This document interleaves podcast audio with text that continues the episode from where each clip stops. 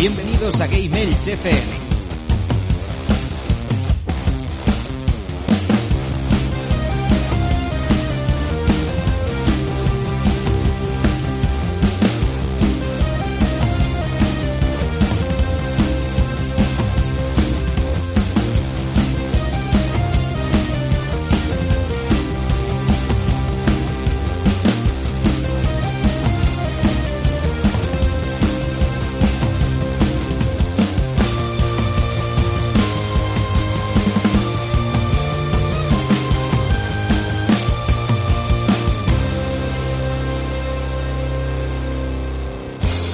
Bienvenidos a Game Elch, vuestro podcast sobre videojuegos y cultura pop en clave social, en este vigésimo octavo programa de la décima temporada. Hoy volvemos a hablar de segundas partes, ya que hemos visto que la primera parte de estas segundas partes tuvo bastante éxito y hemos decidido pues eh, no alargar más la espera y vamos a continuar hoy. No sabemos si nos dará tiempo de terminar eh, todos los juegos de los que queremos hablar porque la lista es bastante larga. Así que, si según como lo veamos, igual pues eh, dejamos algunos para una posible tercera parte o bueno, sobre la marcha lo iremos viendo. Hoy me acompañan, como es habitual, eh, en primer lugar nuestro oso amoroso, el señor Rafa. ¿Cómo te va, Rafa? Hola, pues aquí pues con ganas de hablar de hablar de, de videojuegos, así que súper bien. Muy bien, muy bien, muy bien. Y por otro lado tenemos a nuestra mano del rey, el señor Rodestar. ¿Qué tal, Rode? Muy buenas noches. Más lío que la pata de un romano para variar y para darlo todo. Cada vez añado una frase más. Fantástico. Es la segunda parte de la frase esta, ¿no? También, podríamos decir. Sí, un poco sí. iré, iré, creando una frase larga hasta que tener mi propio libro. Fantástico. Bueno, tendremos aquí un, un, eh, compendio de, frases de introducción de, de Rode para, los programas. Muy bien, pues eh, yo creo que podemos, eh, antes de comenzar, leer lo que sería el comentario de la semana, de, de la semana pasada. Y en este caso, pues vamos a tener un comentario de Samuel que dice lo siguiente, buenas familia, el programa más entretenido de la temporada. Me quedo con la pregunta de juegos que me gustan y la gente odia. Yo me quedo con Control. Saqué hasta el platino y Dino Crisis 2. Eh, bastante bueno. Bueno, el Control a mí no me gusta demasiado. Eh, nos deja una pregunta. Si solo pudierais jugar un juego, ¿cuál sería? Rafa, haz los hombres. Pues, a ver, yo creo que te diría el Escape of Arcadia, que es un juego de, rol que yo jugué en Dreamcast, pero que lo tengo para GameCube, y que me flipó y que es muy pero que muy largo y tiene un montón de cosas que hacer. Así que se me daba muy guay, me gustaba muchísimo, así que me quedo con Escape of Arcadia. Eh, tenía vertiente online, ¿no? También este juego, si no recuerdo mal, puede ser. no, no, no, no, este no. Pues me debo confundir con algún otro, seguramente. O al menos en Dreamcast. En Dreamcast sí creo que, creo que tenía alguna, alguna cosa online, ya que la Dreamcast se podía conectar a internet. Creo. en cualquier caso, Escape of Arcadia eh, yo no lo he jugado, no sé si algún día, bueno, supongo que sí, algún día, aunque sea emulándolo, podré jugarlo. Eh, Rode, ¿tú lo has jugado, Skate of Arcadia? No, no lo he jugado. Muy bien. ¿Y, cuál sería, cuál sería el juego? ¿Cuál sería el juego que tú dirías? Si Yo diría GTA V. GTA V. Sí, porque Final, Fantasy VII ya me lo conozco, ya me lo sé de memoria y... Y aunque sí que lo rejuego, pero creo que GTA V podría jugar sin parar horas y horas y horas y horas y horas sin cansarme y descubrir cosas nuevas cada vez que juego. Muy bien. Em, a la, o sea, ¿te refieres también al juego base o jugarías también al online? No, no, desde todo el juego, online, el, juego base, a todo. O sea, todo lo que es GTA V, jugaría todas las expansiones, todos los eventos. Es que es un juego que, es infinito. es infinito. Y otro juego por ahí infinito podría ser eh, The Witcher o algo así, pero de GTA V, pues eso, tiene el online que, se lo lleva de calle. Muy bien, pues eh, en mi caso, yo, a ver, también podría decir Final Fantasy VII, pero es un poco lo que ha comentado Rode una vez cada cierto tiempo está bien jugarlo, pero jugarlo constantemente igual terminaría un poco saturado, ¿no? Pero otros de mis juegos favoritos, como son Ocarina of Time o Zelda Breath of the Wild, sobre todo este segundo, que es tiene un mundo más infinito y te lo puedes volver a pasar en difícil y tal, pues quizá, quizá esta sería una, una muy buena opción. Eh, pero sí, en definitiva me quedaría con, algún juego de la saga Zelda, sobre todo de, los principales, porque pienso que son los más adecuados para, para esto. Muy bien, pues eh, yo creo que podemos dejar aquí ya el, la sección del comentario de la semana. Y eh, como siempre os recuerdo que estamos en Apple Podcast, estamos en iBox, podéis dejarnos un like si os ha gustado el programa, dejarnos un comentario para optar a que podamos leerlo en el siguiente programa. Y evidentemente, pues eh, si os está gustando nuestro trabajo eh, constante cada semana, pues también os podéis suscribir para recibir notificaciones de cuando subamos algún programa nuevo. No me rollo más, vamos a las formas de contacto y enseguida volvemos.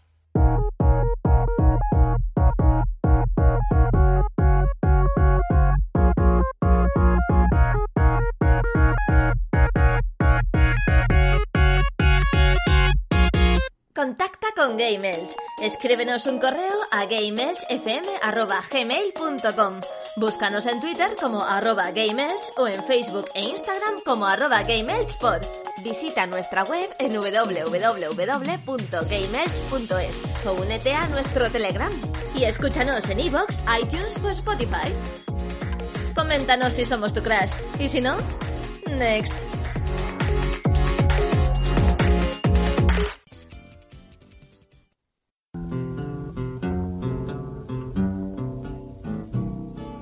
I don't want to set the world on fire. Vamos a bueno, darle a los récords. Habitantes del yermo, la situación es muy grave. El invierno is coming. La población está llena de temor. Pero aún queda una esperanza. Desde el refugio 113 Seguimos desempacando viejos videojuegos para mantener la cordura. Pueden encontrarnos en iVox o en el extenso páramo de Facebook. Solo tienes que buscar el Refugio 113. Refugio 113. Refugio 113. Búsquennos. Se nos acaba el tiempo. Se calienta la nuque-cola. ¡Qué desastre por Bethesda! Por cierto, vendo Opel Cabet. Está como nuevo, ¿eh?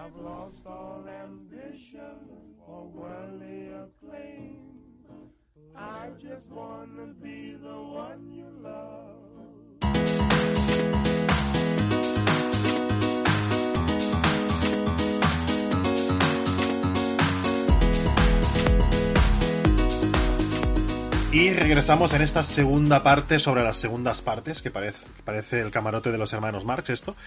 Eh, volvemos con Age of Empires 2, es donde lo habíamos dejado.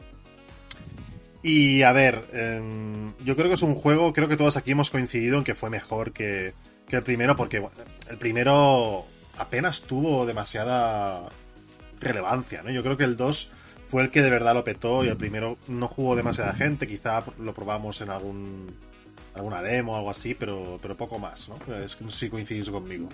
Yo lo, lo tuve y jugué bastante y lo disfruté mucho. Pensaba que, un poco como lo que comentaba Rafa, pensaba que no podrían hacer nada superior, ¿no? En juegos de, de estrategia y era muy de, de crafteo y poco de, de soldados, ¿no? Era más, pues eso, del el granjerito, que te montas la granja, cazas un poco medio supervivencia, medio, medio construcción, ¿no?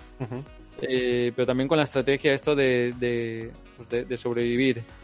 Y había soldados, pero era todo muy básico, no era tan militar, no era tan estratégico como llegó luego el 2 y dijo, mira, te presento el 1, pero con mejores gráficos y con un montón de cosas más, con un montón de...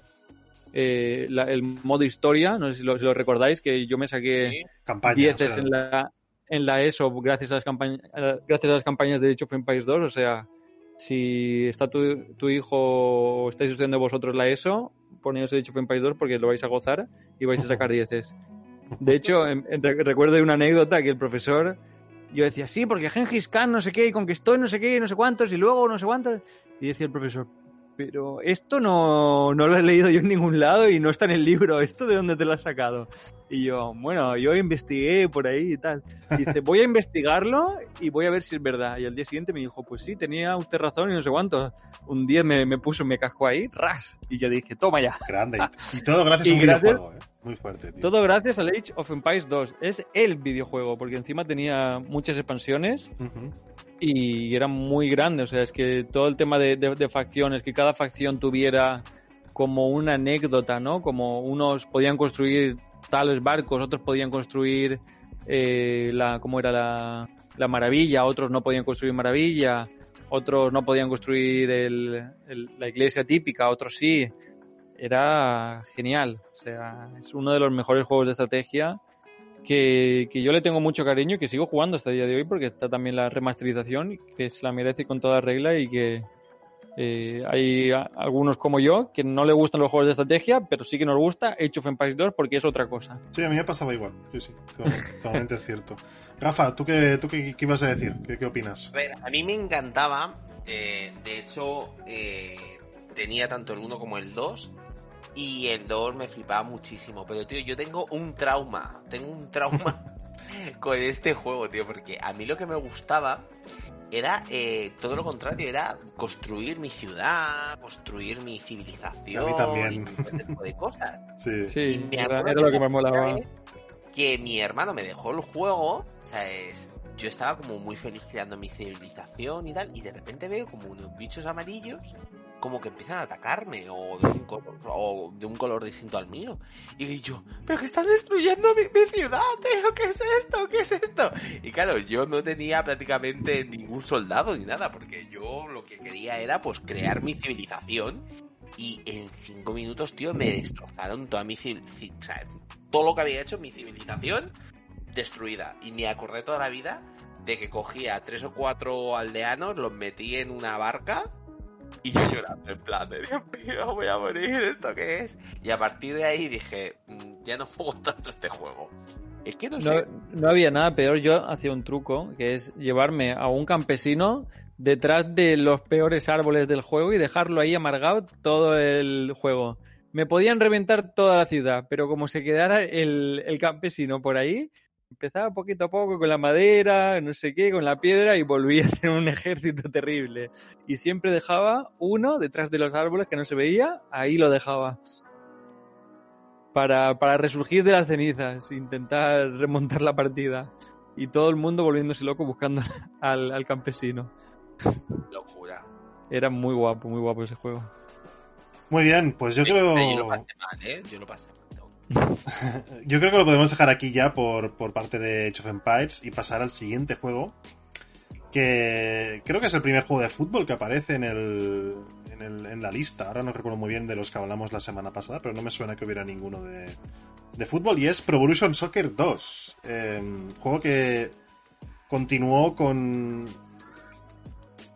remaqueado, podríamos decir, de ISS que pasó a llamarse ISS Pro Evolution Soccer, o sea, ca- cada vez el nombre más largo, pero al final todos lo conocíamos como el Pro, o el Pro 2, o el PES 2, Em, que fue el primero, no, fue el segundo, no, salió, salió también para PS1, el, no, para PS2 el primero.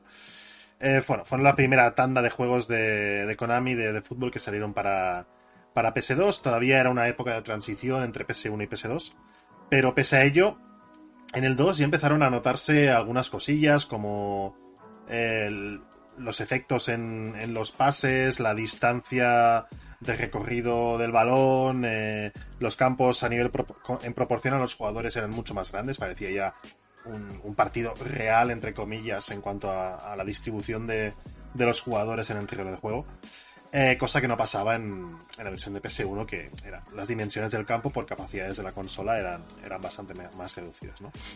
Eh, creo que tanto, tanto yo como Rafa hemos coincidido que, que, bueno, que es mejor que el 1 por simple evolución de, de la saga, básicamente. Eh, no, sé si no sé si tienes algo más que añadir, Rafa, respecto al, juego. No, es que este era el típico juego que el que decía que mi hermano se alquilaba. Sí, Este era el único juego de deportes que medio me gustaba. Este, o sea, es porque sí que es verdad que era el que probé jugar con mi hermano y, y le ganaba. Entonces, este, este era el único que me gustaba. Eh, entonces, por eso le tengo un cariño bastante especial. Así que jugué el 1 y el 2 y me gusta más el 2. Muy bien, como, como anécdota, como curiosidad, eh, sabéis que en esa época Konami pues no disponía de, mucho dinero para pagar las licencias de los equipos y siempre pues eh, los equipos tenían nombres normalmente de, de localizaciones eh, un poco random en algunos casos, ¿no? Pues, el Barcelona se llamaba Cataluña, el Atlético se llamaba Manzanares, etcétera, etcétera. Aquí se les fue la olla ya un paso más allá y el Barcelona se siguió llamando Cataluña, pero el Madrid lo llamaron Navarra. Y dices, vale, ok.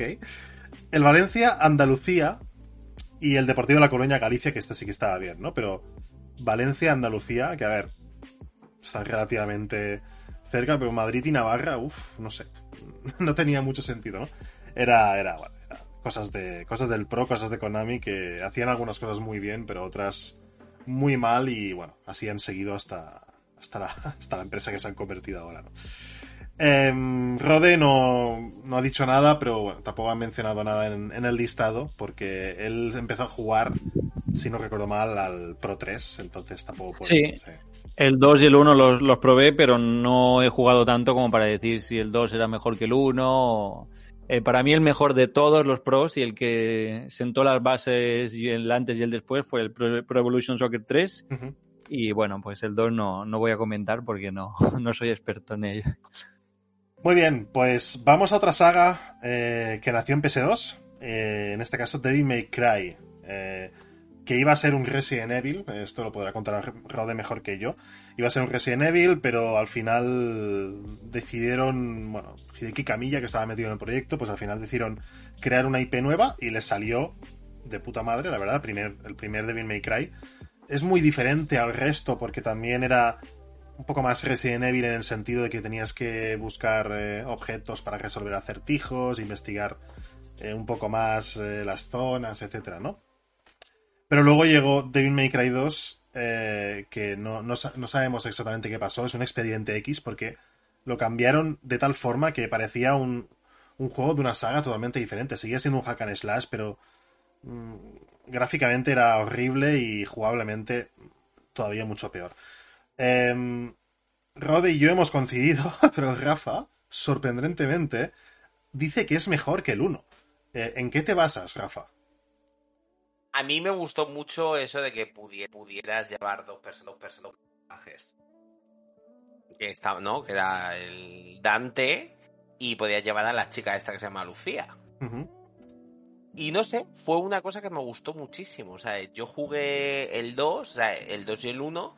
Y el 2 yo creo que la que tuviera la posibilidad de poder llevar a otro personaje me moló un montón. Tengo que decir que no me lo llegué a pasar porque llegó un punto que era imposible. O sea, es...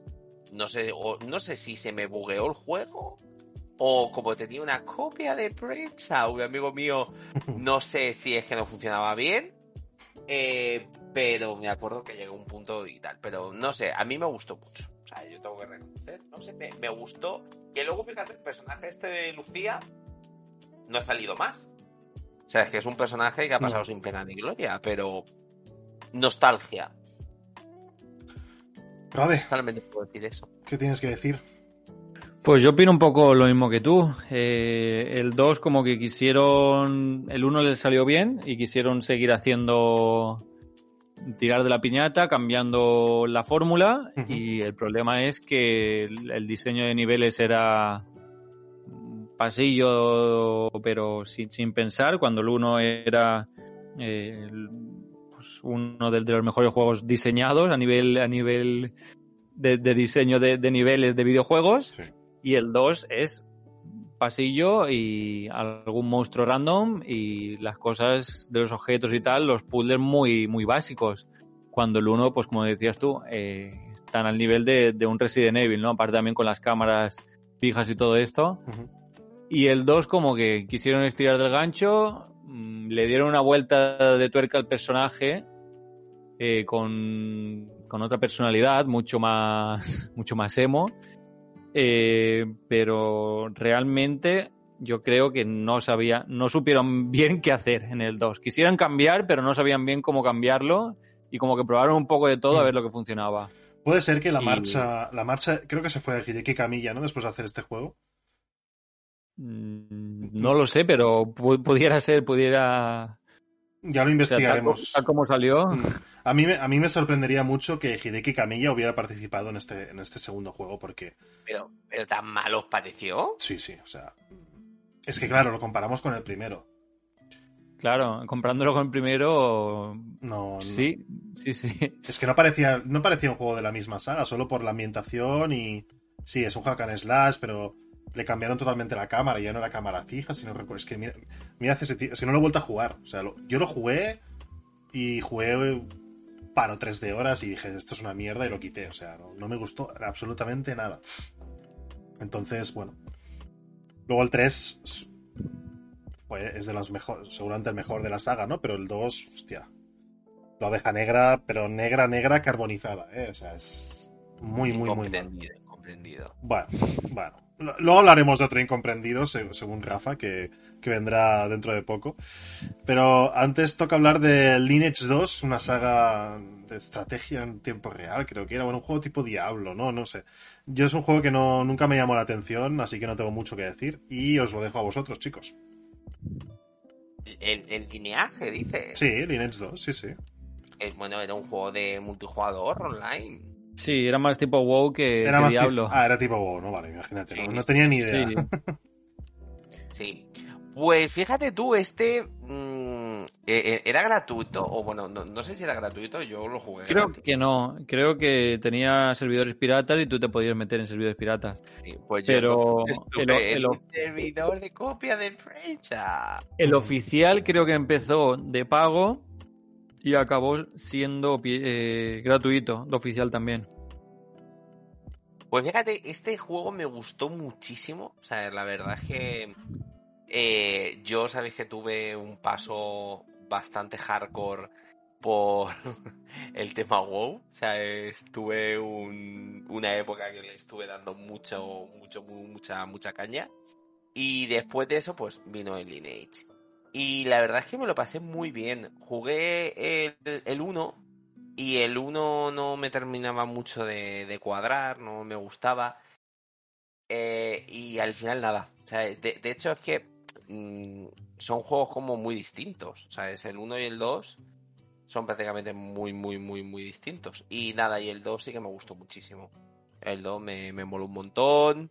Eh, me, no sé, eh, es que tengo un recuerdo muy bonito. O sea, de este juego. Entonces, claro, como me tiré horas y horas Claro. y horas jugando con mi arquero elfo. Me acuerdo que tenía yo.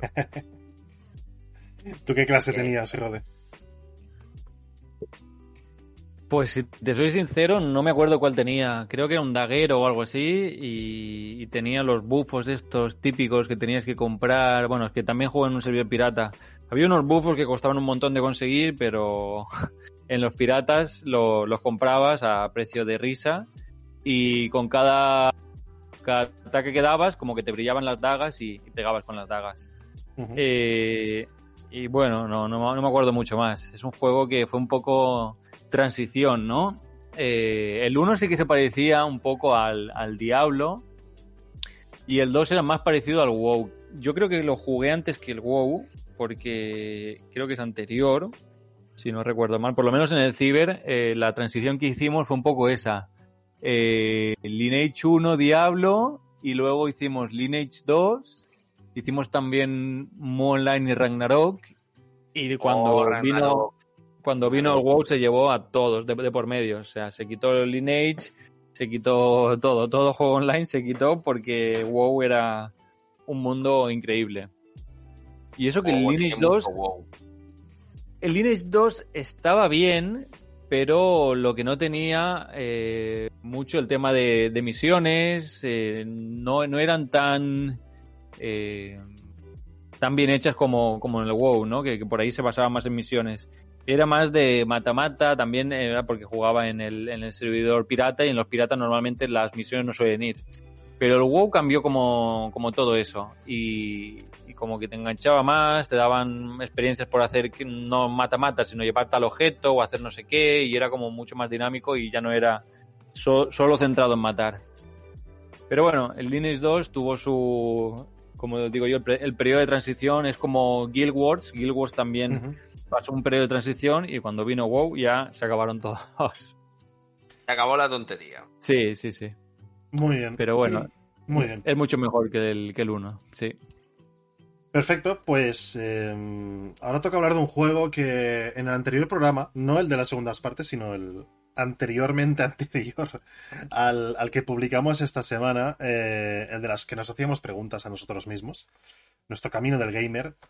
Rafa nos dijo que hay un juego al que, él le, que le encanta, o sea, que, que a él le encanta, pero que todo el mundo odia, que es Final Fantasy X-2. Y es el siguiente Eh. juego, el siguiente juego del que, del que vamos a hablar. Yo creo que ya dijimos básicamente lo que pensábamos en, en el anterior programa. Eh, Rode y yo pensamos que es peor, infinitamente peor que, el, que la primera parte, pero claro, es que partimos de que la, pa- la primera parte es como una obra maestra, prácticamente, ¿no? Y en este juego el tono que le dieron, eh, así, yo te diría que cómico, porque es que ridicu- ridiculizan a, a personajes, o sea, Yuna, que es una, una invocadora, un- un- una, prácticamente un- una profeta, una dehesa de, de su tierra, ¿no? Y, y aquí se pone a cantar K-pop y, y bailar y cambiarse de modelito junto a junto a sus eh, compañeras, que no me acuerdo cómo se llaman. Eh, el tema es que, bueno, Y Puy Pain. sí, ¿no? sé nada, ya. Pero lo que sí que destacaría, yo, a ver, yo el juego no lo he jugado mucho, o sea, lo, creo que le metí 5 horas o así, me aburrí un poquillo. Pero bueno, ya le daré una segunda oportunidad. Pero sí que, sí que me di cuenta de lo que comentaste, Rafa, en el anterior programa, y es que tiene el mejor sistema de jobs de toda la saga, y en eso sí que coincido con, Sí. contigo. El sistema de jobs del Final Fantasy 2 es una puta maravilla. Sí, sí. Así te lo digo. Eso es verdad. De verdad, es, es muy guay. Lo que pasa que sí que es cierto que tanto traje, tanta cosa, o sea, eh, pues a lo mejor mm, se te puede hacer raro. Sí. Pero se podrían hacer unas combinaciones de, de trajes y demás de la leche. O sea, es una barbaridad. Ujú. Sí que, por ejemplo, lo que no me terminaba mucho de gustar eran esos super trajes que tenían. Que cada una de ellas tenía como una especie de super. Era como una especie de invocación. Que era como una especie de traje como mucho más grande y demás. Eh, Eso sí que es verdad que no me terminaba de cuadrar. Porque yo prácticamente ni las utilizaba. Pero. mm, A ver, yo creo que hay que verlo desde otro prisma. ¿sabes? Es un juego mucho más desenfadado.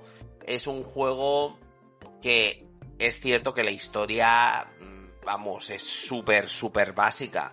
Pero si le quitas a lo mejor el tema de los prejuicios que puedas tener, de que Yuna cante como una K-pop o lo que sea, eh, tiene cosas bastante guays. Tiene mm, dinámicas jugables muy chulas. También eh, desafíos de la leche. ¿Sabes? Dentro de ese juego, yo creo que he basado los combates más eh, encarnizados mm, que se pueda ver. Había un bicho del desierto que era una barbaridad. Una barbaridad ese bicho, lo que costaba matarle. Y luego, por ejemplo, había un- una mazmorra, que era una mazmorra secreta, que era como una especie de iglesia que tenías que llegar como al fondo del todo.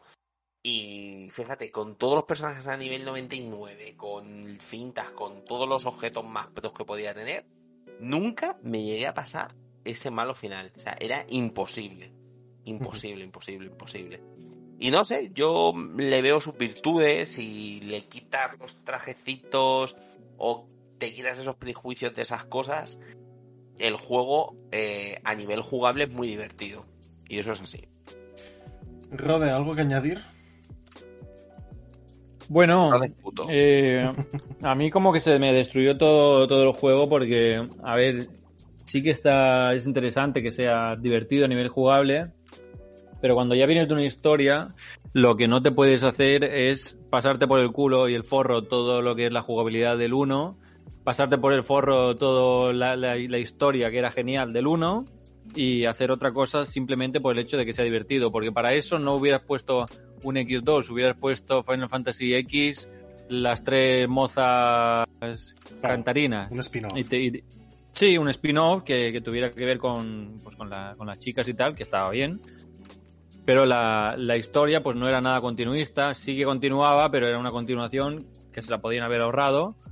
Eh, y bueno, eh, la, la historia pues... eh, el tema de- del juego y tal es que vale que sea divertido, pero yo me esperaba una continuación del, del X mm, con algún cambio, pero no me esperaba tantos cambios y que fuera tan divertido y tan random comparado con el 1. Simplemente es eso, porque pierde todo lo continuista y la historia pues no me gustó, no me enganchó y, y no. Y me parece una excusa para continuar el juego. O sea, con el, el primero tiene como un montón de- de giros de la historia y todo esto, y el 2 es ¿Cómo lo seguimos? Vale, desaparece Tidus y hay que buscarlo. Ya está, esa es la historia. Pues me parece Oh. que no. Historia, es una historia. Bueno, pero es que es que no es la historia de- del 1 que estás, o sea, la historia del 1 te la cuento en dos horas y la historia del X2 te la acabo de contar en cinco minutos. Eso es lo que no puede ser. Eso es por lo que no me gusta el juego. Si hubieran hecho un spin-off de X y llámale lo que quieras y ya sabes que, que no, que no va a ir de, de la continuación, pues lo, lo veo bien.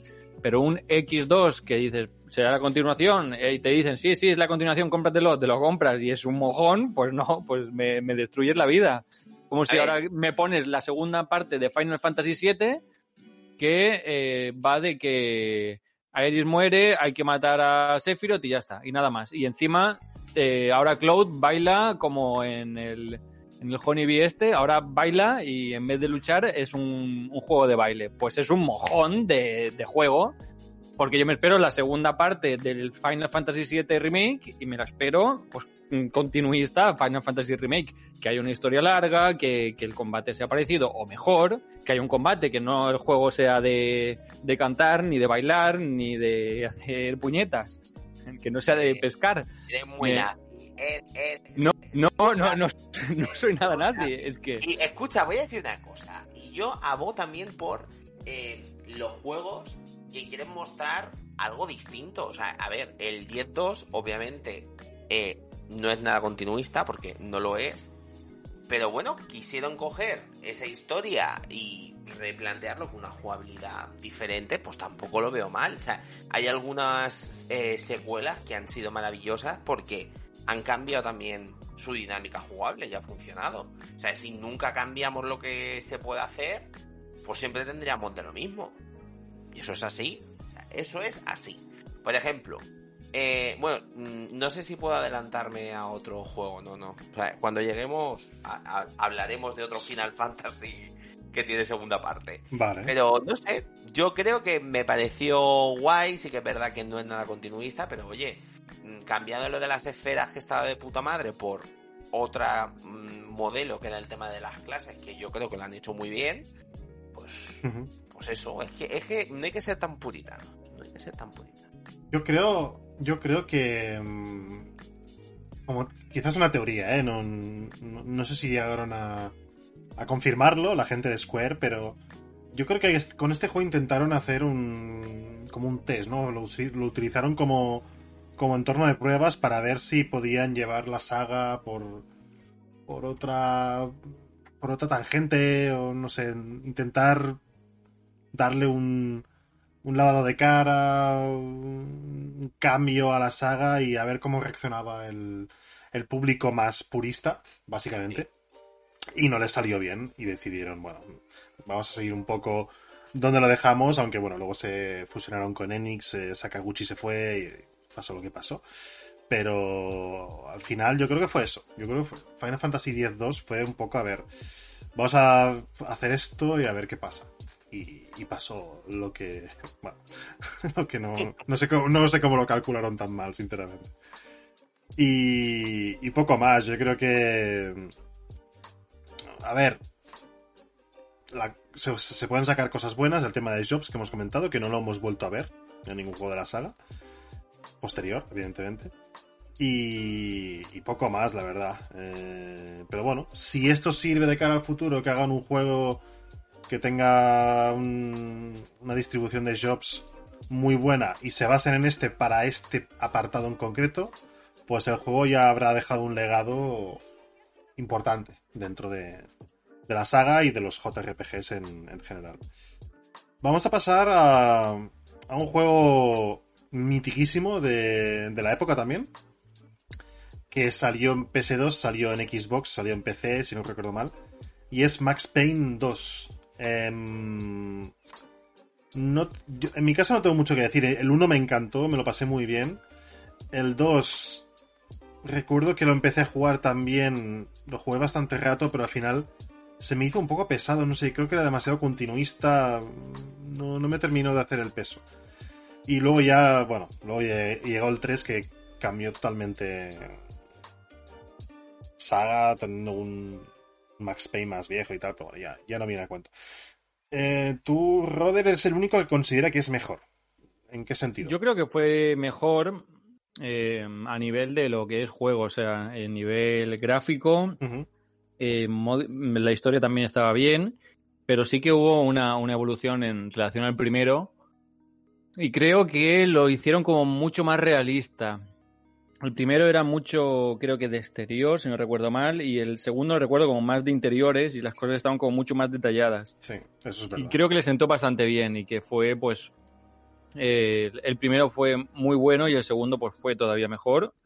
Mm, pero está ahí. No sé si mejor o igual, pero al nivel, o sea, de mucha calidad. Yo creo que Y igual. al 3, el 3 no me llamó la, la atención. Directamente me quedé, me quedé en el 2 y, y le puse los mods de Matrix y con eso ya, ya fui feliz. Era un clásico los mods de Matrix, porque al final el juego se prestaba a ello, porque es que es eso. O sea, el, el slow motion este para cuando te disparan y tal. eh, bueno. no, no había otro juego igual en ese sentido, ¿no? Eh, tú, Rafa, bueno, evidentemente habéis- no has puesto nada, intuyo que no lo has jugado en tu vida, ¿no? No, eh, ju- lo jugué muy poquito. Vale. Pero por cierto, hablando de Matrix, eh, estoy viendo a cachos la película de Matrix, la nueva, Hmm. y sin comentarios. Bueno, Se lo diré sin comentarios. Mm, a mí no me pillas por sorpresa porque las no, no me gusta nada la saga. Es que la primera peli pff, me pareció una fumada y, y solo me gusta el final porque hay un poco de acción y tal. Y en la 2, creo que ya lo he contado, Matrix eh, Reloaded, creo que se llamaba, me fui del cine. O sea que con eso ya te digo. No. La película de Matrix te gusta cuando, cómo acaba porque acaba, ¿no? Exacto. No, no, yo me fui del cine en la segunda parte cuando. Creo que ya lo he contado en algún otro programa, pero bueno, lo vuelvo a repetir para. ya que estamos hablando de ella. Me fui del, me fui del cine cuando salió el arquitecto ese a hablar y eh, no entendí. Me quedé. No sé, me, me frió el cerebro ese hombre y dije, ah, toma por culo, yo me voy de aquí. No puedo más. O sea, no, no, no soporto esta saga. Lo siento. Y ya no he visto ninguna peli más, ni las pienso ver. Ni la 3, ni la 4, ni la 12, si algún día llegan, espero que no, que, que sean un poco más creativos en, el, en la industria del cine, que últimamente está un poco estancada. Y, y ya está. Mi- Bueno, voy a hacer una recomendación súper mega rápida. Sí. Ver Chip y Chop, Ah, sí, es verdad. la nueva película de Chip y Chop, por favor. Sí, O sí. sea, es, Me han hablado muy bien. es la mejor película que he ¿Qué está visto. pasando aquí? No, no, te lo voy a decir de verdad. La mejor película que he visto yo del 2022, Chip y Chop. Te lo juro, ¿eh? Esas son palabras ni mayores, ¿eh? Spider-Man, o sea, ni Spider-Man, ni, ni, ni la de Doctor Strange, Chip y Chop, la mejor película del 2022 y mm, se dice así. Me la voy a ¿Y ver por esta qué no han hecho la película de Unicorn Princess? Hostia. Que no, que no, escucha, es una mezcla, es la nueva película de, de la del la del conejo. Roger Rabbit, sí, sí. Sí, Roger Rabbit. Pues mira. Tiene un montón de cameos, es una barbaridad. Verla y me daréis las gracias. Solo digo eso. Pues igual me la veo esta noche. Ya, Pues verla, verla. ya veremos, ya veremos. Si me da tiempo. Bueno, y ahora ya volvemos. Eso ha sido off topic. Sí, eh, ¿algo, que, ¿algo más que decir sobre Matrix, Rode? ¿Tú tienes algo que más que decir? No estábamos No, pero bueno. a, a mí, a mí me encanta mucho, pero no, no he visto la, la última, la 4. La tengo comprada en, en 8K, pero me falta ¿En 8K? el... Sí, sí, sí. Bueno, la, el Blu-ray negro, no sé si ahora es 4K. Es 4K, me, me he liado. Ah, es bueno, 4K. Es que no hay ni 4K, reproductor 4K. 8K, por eso lo digo. No, no, no. 4K, 4K. me, Vale, me he liado, me he liado. me, me he venido arriba. Muy bien. Me, me, me he venido arriba con la resolución, pero te, te pilla esta... Pensaba que el azul era 4K, no sé por qué. Mm. Como ya todo lo tengo en 4K, pues ya quiero los- lo siguiente. El- Estoy pensando en el 8. No, eh, es 4K y, y no, y no lo he visto todavía. Eh, me, me da un poco de miedo porque a mí me encantan las películas de Matrix, pero me da miedo. No sé por qué. me, me dan miedo vuestros comentarios y me da miedo verle y que no me guste. Ah, no, yo de la 4 no tengo nada que decir porque ni la he visto ni la pienso ver, así que esto es más cosa de Rafa. Yo creo que seré un fanboy y la veré y me encantará. No creo, ¿eh? Aunque sea una shit, me, me da igual, me encantará. algún día, algún día sucederá. Vale, va- vamos a dejar Matrix ya, vamos a continuar. Eh, juego también de una saga que nació en PS2. Bueno, una saga de otra saga que es el anime más conocido y seguido de la historia, que es Dragon Ball. En este caso, Dragon Ball Budokai 2. Eh, esta saga que revitalizó un poco los videojuegos de Dragon Ball de lucha y le dio una vuelta de tuerca, le metió un modo historia, un semimundo abierto en el cual te ibas moviendo por el mapa de, de- del mundo de Dragon Ball y bueno, que ha ido evolucionando hasta nuestros días con Dragon Ball Z Kakarot, Kakarot, perdón. Y en este caso yo diría que era muy continuista respecto al primero, no yo no noté demasiadas diferencias. Que sí que noté en el Había 3. más El 3. personajes. Dime, perdón. Que había más personajes. Sí, eso sí. Eso sí, pero a nivel Yo- jugable no, no había tanto, sinceramente. Yo sí que vi bastante diferencia porque metió el tema de eh, uno contra otro, mezclar cames y que tenías que, que mover, cada uno tenía que mover en el mando eh, los joysticks para, para darle mucha caña y ver quién ganaba el kame. Y creo que, bueno, esto también lo tenía un poco el Final Bout, Sí. pero, pero no con como, no- o sea, había que estudiar y hacer unos combos ahí terribles para poder devolver un Kame y, y estar devolviendo y cada vez había que hacerlo más rápidos. Ah, Creo que era eh, arriba, derecha, abajo, izquierda y arriba otra vez, juntado con el de Kame, no sé qué, y cada vez había que hacerlo más rápido. Era una fumada. Y con el Budokai 2 me acuerdo que era tan simple como tirabas el Kame, el otro también tiraba el Kame y entre los dos tenías que mover a saco los analógicos, pero con la, con la mano, a saco, a saco, a saco, a saco, a ver quién ganaba el Kame. Y nos tirábamos. mm, El, el uno no, no era así. El uno tirabas el Kame y se lo comía. Tirabas el Kame y se lo comía. Y el 2 fue el que eh, había ahí el pique, ¿no? Que eh, en parte me gusta mucho más el 2 que el 3 le tengo mucho más cariño, porque en el 3 quitaron esto y eh, lo hicieron igual, pero en vez de darle a saco a los analógicos, que los mandos los reventabas, eh, tenías que pulsar botones rápidamente, uno, otro, otro, otro, y cambiando los botones y perdía la gracia del, del, del arromangarse, arremangarse ahí, agarrar el mando y empezarle ta, ta, ta, ta, ta, ta, ta, ta. Eh, se perdía mucho la, gracia que tenía Budokai 2. Y creo que en ese aspecto luego también, sí que es verdad que el Budokai 3 por ahí, el modo historia era mucho mejor que el 2, que era un tipo fichas, y el 1 directamente era historia y, lucha, historia y lucha, historia y lucha.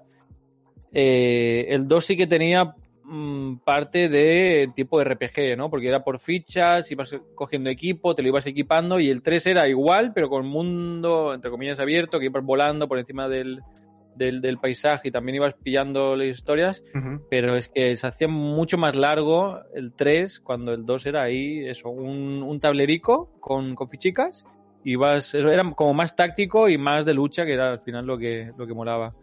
Y creo que por eso tiene más gracia de, de toda la saga de Budokai, y por eso le he puesto que es mejor que, que el 1, porque es la clave. Y yo en, en algunas cosas diría que es mejor que el 3, sí que es verdad que el 3 tiene las contras que no tiene el 2, y, pero también te raya, porque alguien que sabe jugar es todo a devolver la contra, a cargar, a devolver la contra, y al final se pierde la, la gracia en el 3. El 2 tiene más gracia por ahí por eso, porque no tiene las contras y tenía lo de agitar los joysticks hasta que explotaran. y molaba un montón amigo contra amigo. ¿Vosotros qué opináis? Bueno, yo Exactamente. lo que he dicho, sí, sí. Es lo mismo. ¿Tú piensas igual, Rafa? Sí, sí, es que lo explica muy bien. Lo actúa muy bien. Yo quizá le tengo... El amor, el amor, explico el amor, no hay más. Exacto. Hablando de amor, yo quizá le tengo demasiado cariño al, al 3 porque fue mi primer juego de PS2. Entonces, ahí pues quizá pues sea demasiado subjetivo, ¿no? Pero el 3 te diría que de toda la saga Budokai, 1, 2, 3, Tenkaichi 1, Tenkaichi 2, Tenkaichi 3, es mi favorito de todos. Así que, bueno, no sé. Que nuestros oyentes nos dejen en los comentarios a ver cuál les parece el mejor. Y vamos a seguir, vamos a hablar de, de una saga mitiquísima. Uno de los mejores juegos de la historia, el primero y creo que el segundo todavía más.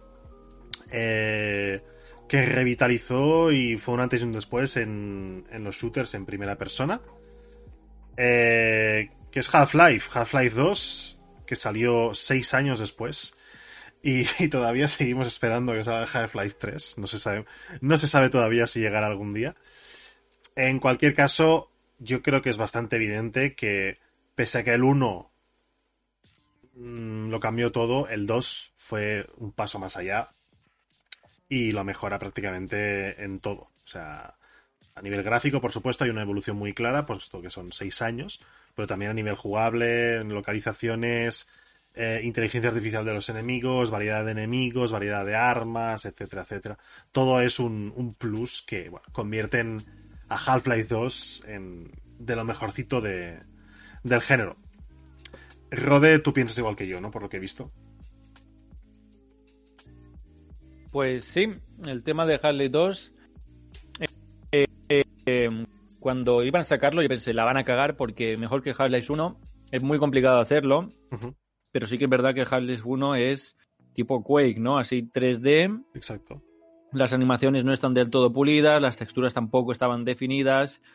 eh, y Half-Life 2 como que quiso romper eso y decir, vale, te metemos gráficos de PlayStation 3. eh, no sé si, a ver, ¿cuándo salió el Half-Life? En 2004, creo que es antes que PlayStation 3. Antes, antes, sí, sí. Antes que PlayStation 3 ya teníamos unos graficazos. eh, o sea, yo os voy a contar una anécdota. Empecé el juego, mm, vi una pared y me quedé mirando la pared 30 minutos diciendo, ¿cómo habrán hecho esto, tío? ¿Cómo habrán hecho esto? Que pare- una pared tipo goteleo o algo así, que había como... eh, bueno, ahora es una, una cosa muy, muy normal, que son las normales en las texturas. Antiguamente no había normales Claro. y las normales lo que hacen es como ese relieve muy a nivel detalle, que es casi a nivel de píxel, que, que- que te, te pueden hacer que una pared pues notes esas rugosidades o esas cosas de, forma tan realista, ¿no? Y eh, fue eso, nada más empezar el juego, ver la pared y decir, me cago en la leche, es que parece real esto. Y quedarme mirando la pared 30 minutos. Eh, y luego la historia era totalmente dinámica, o sea, te, te lleva por donde te quiere llevar, eh, parece que está vivo, o sea, la inteligencia artificial con las animaciones estaban mucho más realistas que, que el uno, que son tipo Playmobil, por así decirlo, que estaba bien con, con las voces y también te, guiaba bastante bien, pero el 2 es como mucho más orgánico todo. Y encima te, muestran como una ciudad también enorme, eh, en la que todo es más real, o sea, la- las armas, la munición, la forma de disparos, eh, los objetos que hay por el escenario los puedes mover completamente, de, o sea, los pisas y- se mueve todo. Eso en Half-Life 1 por ahí no había tanto objeto random en, en sitios. Aquí hay como escombros y cosas que, que- que te hacen flipar. Eh, bueno, el Half-Life 2 fue una flipada para mí.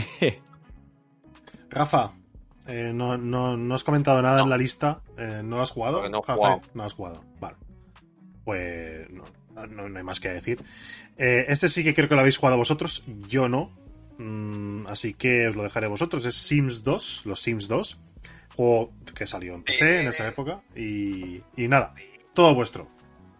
Qué maravilla de los Sims. A ver, ¿quién no, no ha jugado a los Sims? ¿De verdad? Sí, ala, he jugado al 3, pero al 2 no. Ni al 1. No, es una maravilla. A ver, del 1 al 2 hubo un cambio bastante importante. O sea, es. A ver, el 1, eh, yo creo que como que puso unas bases muy, muy claras y ya el 2 como que lo perfeccionó. O sea, yo creo que los Sims es una franquicia que poco a poco eh, van, eh, ¿cómo te lo digo? Van eh, evolucionando. Y sí que es cierto que yo creo que su punto cenit fue el Sim 3, ¿vale? A Sí. mí el Sim 3 eh, fue el que más me, me gustó. Y lo bueno que tuvo el Sim 2 es que tuvo de, de packs de estos de expansión una barbaridad. Y yo creo que fue con el que más se atrevieron a, a experimentar, la verdad. Y la verdad que...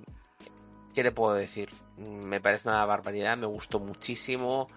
Eh, yo creo que en aquella época, si me hubieran dicho que iba a jugar a un juego parecido a esto, o sea, yo diría que este está, loco. O sea, ¿cómo coño voy a jugar un juego a esto? Y yo creo que ahí pues se sacó ahí la chorra y sacó un simulador de vida muy guay y que, que tiene tanto éxito que aún sigue. Sí, con el 4, evidentemente. Claro. Rode, ¿qué tienes que añadir? Bueno, eh, yo tengo que decir que el- el- los Sims 2 me costó mucho jugarlo. De hecho, la primera vez que jugué no me gustó nada. Em, ¿Por qué? Porque era muy complicado y necesitabas muy buen ordenador para mover los Sims 2. Em, en cambio, el 1 era mucho más simple, pesaba muy poquito. De hecho, creo que pesa 200 megas o por ahí. O sea, te pesa más un vídeo o una imagen en el WhatsApp que, los Sims 1. El 1 era como mucho más simple, a pesar de que también, como decía Rafa, tenía un montón de expansiones, tenía como 8 expansiones por ahí, así a ojo, de, concubero. Y, pero es que tenía esa, tenía como ese, como el Age of Empires 2, ¿no? Que, que tienen relación del 3. Es más simple y es como mucho más ligero, es como el Tekken 3. Tiene algo que no tiene el, el 4 o el, o el 5 o el 6, que es esa ligerez de, de- movimientos en las cosas y esa, eh, esa curva de aprendizaje rápida que, que- que la puedes pillar y, y jugar en, en pocos minutos. En cambio, en la curva de aprendizaje de los Sims 2 es mucho más complicado. Tienes muchísimas más cosas. Tienes incluso cosas que a lo mejor echas de menos en el, en el 1, ¿no? Como por ejemplo, yo qué sé, que los Sims se puedan acostar, tener sexo y cosas así. En el 1 directamente se acuestan, no hacen nada y al final pues sale un hijo de donde sale, ¿no? Pero los Sims 2 no, los Sims 2 eh, tenían el tema este de, de que, de que podías tener sexo con, con, con mucha gente y con, y con, con un montón de, de historias, ¿no? Que a lo mejor al uno le, costaba todo esto, a lo mejor también, no sé, creo que en el uno podías tener, te podías enamorar de un hombre con otro hombre o una mujer con otra mujer, pero creo que no llegaba a enamorarse, creo que era muy amigo, pero creo que los Sims 2 sí que cambiaron esto, que era también, se puede mm, se, se puede hacer de todo, ¿no? Y, y me pasa un poco también como los Sims 3, que ahora los Sims 3 no me gustan y me gusta el 2 petado de mods. Eh, al final lo, lo acabé amando, los Sims 2. Es uno de los mejores juegos de simulación de vida, es súper divertido. Y si le pones 200.000 millones de mods que están por ahí por internet, todavía mejor, porque es que echan barreras abajo. O sea, abuelos que se pueden acostar con niños eh, y otras rarezas. Eh, Dios. Sí, sí, sí, o sea, es que puedes armar un lío bien gordo, o sea, puedes echar las barreras del juego abajo y ver cómo el mundo se prende fuego él solito, porque, claro, eh, automáticamente tiene como una como un algoritmo, ¿no? Que te va haciendo los vecinos, los vecinos envejecen contigo, eh, o no sé si envejecen, pero bueno, como que se van liando entre ellos y van comprando casas, van vendiendo, es como simular, como simularan el, el vecindario. Y pueden haber cosas raras como que un abuelo esté casado con, con una niña pequeña o cosas así. Y bueno, pues es fenomenal, es fenomenal. Le tengo mucho cariño a los Sims 2, lo disfruté muchísimo y hice guarrerías, como ya, ya comenté. El- el- te- tenía un tío que era millonario y se acostaba con todas y, y luego había uno que se llevaba a los niños y los mataba en su casa. Ajá. Un poco, un poco de todo, un poco Ajá. de todo. Bueno, no, no, no, no sigas dando ningún detalle más, no sea que hay No, bueno, yo, yo, yo montaba como gente rara y, y bueno. Ahí, ahí estaba la gente rara en los Sims 2. Los traumas. Los traumas, los traumas infantiles estaban ahí. Salir Podía crear lado, todos los traumas de mi vida en un mismo vecindario. Tenía que salir por algún lado los traumas, pero bueno, ya, ya está. Muy bien. Muy bien, muy bien. Bueno, pasemos ya de, de los Sims 2, sí, que al ya final está, ya está, ya está. Sí, por- al- Corramos un tupido velo. nos van a chapar el podcast y David nos va a matar. Eh, vamos a un juego de conducción. Eh, hace en el anterior programa hablamos mucho de Gran Turismo 2. Hoy toca hablar de, de una saga muy conocida de coches que eh, se nutrió muchísimo del, del auge que había en esa época por el, por el tuning y especialmente después de, de las películas de, de A Todo Gas, de, Fast and the Furious, ¿no? Y es, es otra saga de EA, curiosamente, que es Need for Speed y es Need for Speed Underground 2, que salió un año después del, del primero, que ya fue muy bueno el primero. Eh, este salió en el año 2004 y la evolución es... A ver, yo he puesto que ni fu ni fa por un, por un, por un motivo muy simple, y es que el primero me gustaba mucho porque mm, digamos que tú te cogías tu coche y ahí ibas a, directamente a, la- a las carreras, no tenías que ir por un mundo abierto, que es lo que introdujeron en este, en este segundo juego, que está muy bien, ¿eh? el tema del mundo abierto y que, te salieran eh, adversarios por las calles de nocturnas y que pudieras ir a un garaje y pudieras ir a un mecánico, algo que han mantenido durante el resto de la saga. Pero no sé, por algún motivo me vicié tanto al primero que, que el segundo quizá pues este, esta novedad no, no me terminó de cuajar, aunque pienso que es un juegazo igualmente y objetivamente también pienso que, que es mejor que el uno, simplemente. Tu Radediz también dices que es mejor y bueno, te toca, te toca decir tu, tu opinión en ese sentido. Sí, a ver, eh, sí que es verdad que lo metieron un poco mal, el tema de ir por las calles y el tener que enfrentarte a las carreras de forma un poco pereza, las calles estaban como medio vacías Exacto, sí. y, y- y te aburrías un poco de ir de una carrera a otra y decías, che, ¿por qué no puede haber un menú que le digo, digo, ir a la siguiente carrera y ya está? Eh, creo que el carbono eh, mejoró esto y sobre todo el, el Most Wanted. Bueno, No sé si fue antes el Most Wanted que el carbono. Creo que fue Most Wanted primero, sí. Creo que fue Most Wanted. El Most Sí. Wanted sí que está me- mejor integrado Mm, y, tenía un poco de, los dos. Ahí volvieron al, al menú de las carreras, pero eh, sí que tenías cosas para hacer en, en, el, en la, digamos, en el mundo. No era un mundo abierto, pero las carreras sí que tenías que ir al garaje a, a hacerlas todas con el, con el menú. Pero sí que el tema de hitos y todo esto tenías que, que hacerlo en el, en el mundo.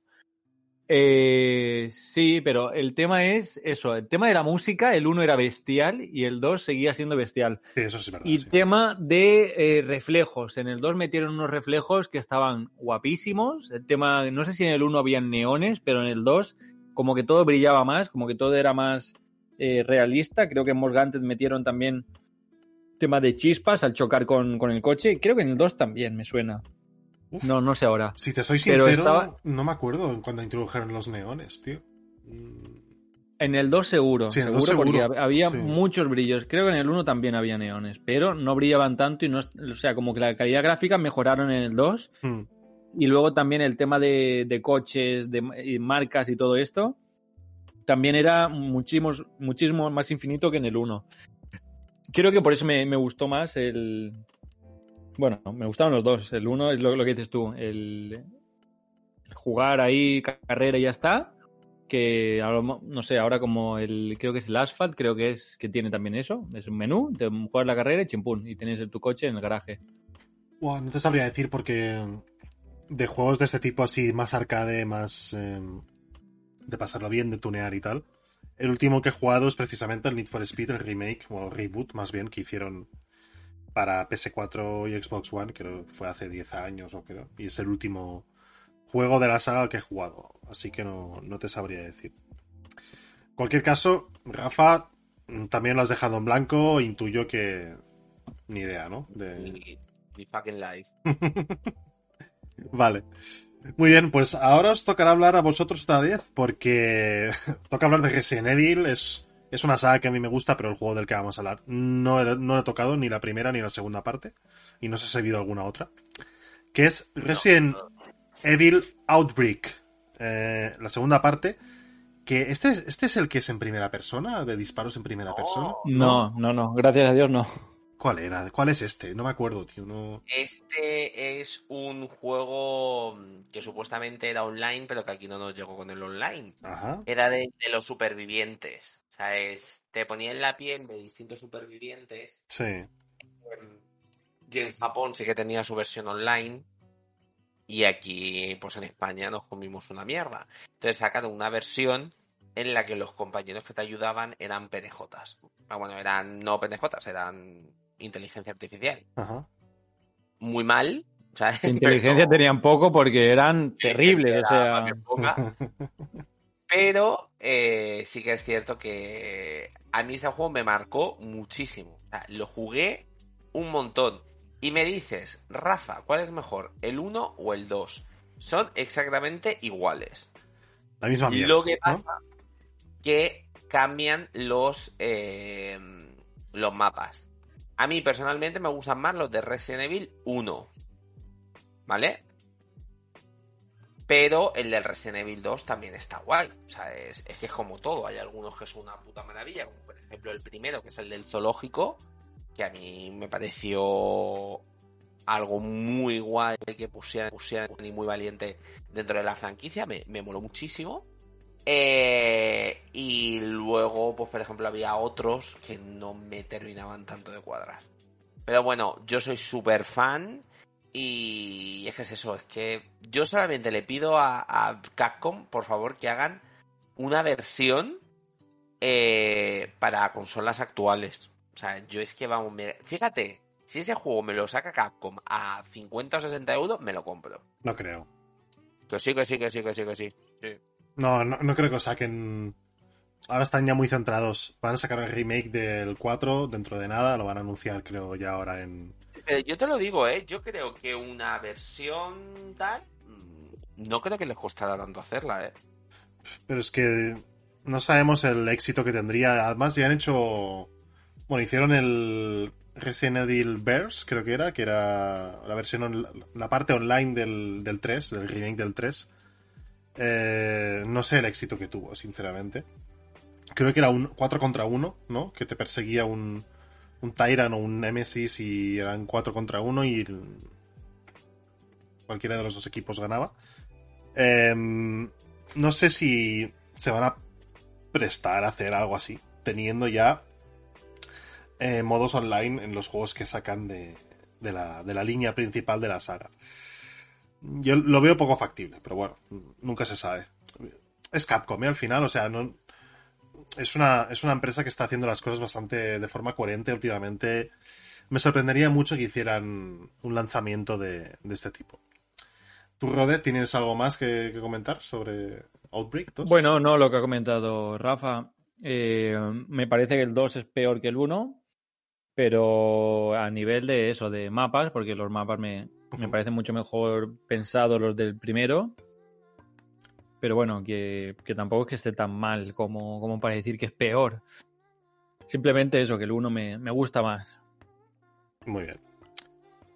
Pasamos a otra saga mm, que también nació en PS2 y, y está, con, está considerada como una de las mejores sagas del sistema. Y este juego, la secuela en, en particular, uno de los mejores juegos también de, de PS2. Em, saga que innovó mucho en lo que sería un action RPG, si es que le podemos llamar así y que mezcló personajes de Final Fantasy con personajes de Disney. Solo con eso ya sabréis de qué juego se trata. Estamos hablando de Kingdom Hearts 2, que salió tres años después que el segundo, que el primero, perdón. Y que la gente no se acuerda, pero entre medio hubo un juego de Game Boy Advance que era la hostia, que incorporó un nuevo sistema de juego a través de cartas y que hizo de puente entre esta primera parte y la segunda parte.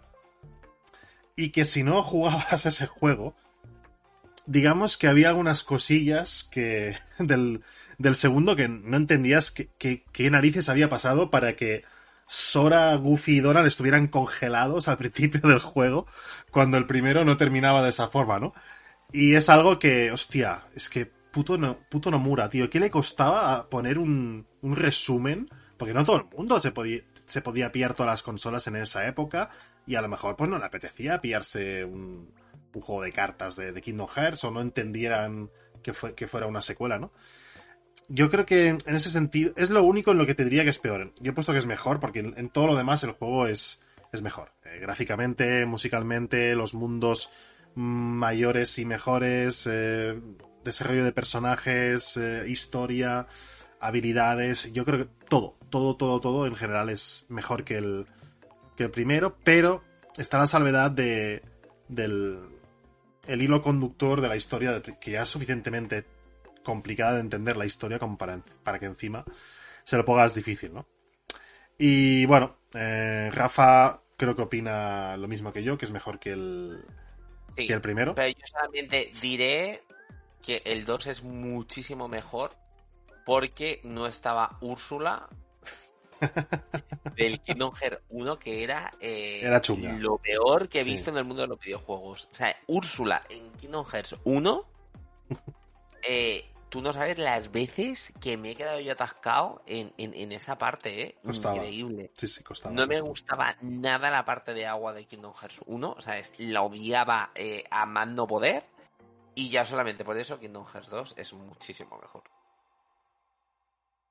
Em, y Rode piensa que es peor. Por algún. Sí, bueno, Sí. más que nada por lo que comentabas antes, que de la guarrada, de que te- tuvieras que jugar al, al juego portable antes, antes de este. Change of Memory, no- sí. Sí, yo no, no, no entendí esto hasta, hasta que probé entonces el de las cartas, que tampoco me gustó nada el, el sistema de combate. Pero un momento, un momento. Parece- ¿Jugaste a la versión de PS2 o la de Game Boy Advance?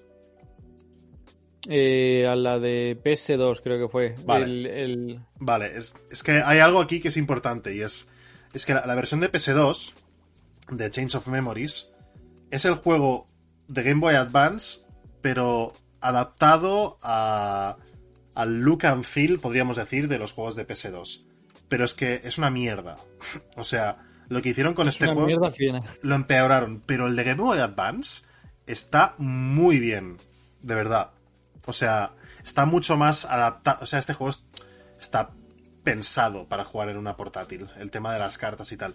Lo que hicieron de portearlo a, a PS2 era innecesario y complicaron más las cosas incluso. De hecho, no salió de Japón esa versión, luego sí que llegó en recopilatorios y tal. Pero simplemente quería hacer este matiz, que el, el juego no es malo en sí, lo que es mala es la versión que sacaron para PS2. Ya, perdona que te he interrumpido, simplemente quería aclarar. Bueno, yo lo he probado en Play 4, en la Sí, recopilación sí, sí. que han sacado, pero será, será versión de Play 2 porque es tal cual el, el 1 en 3D, pero mm, con cartas. O sea, no puedes eh, atacar, no puedes echar una magia, no sé que te salga la carta de, tal cosa. O no puedes echar una poción, no sé que te salga la carta de la poción. Y es como, Exacto, eh, O sea, el juego va a hacer lo que le salga de los webs y, y no depende de mí. Es, estoy moviéndome por ahí hasta que salga algo y, y surge.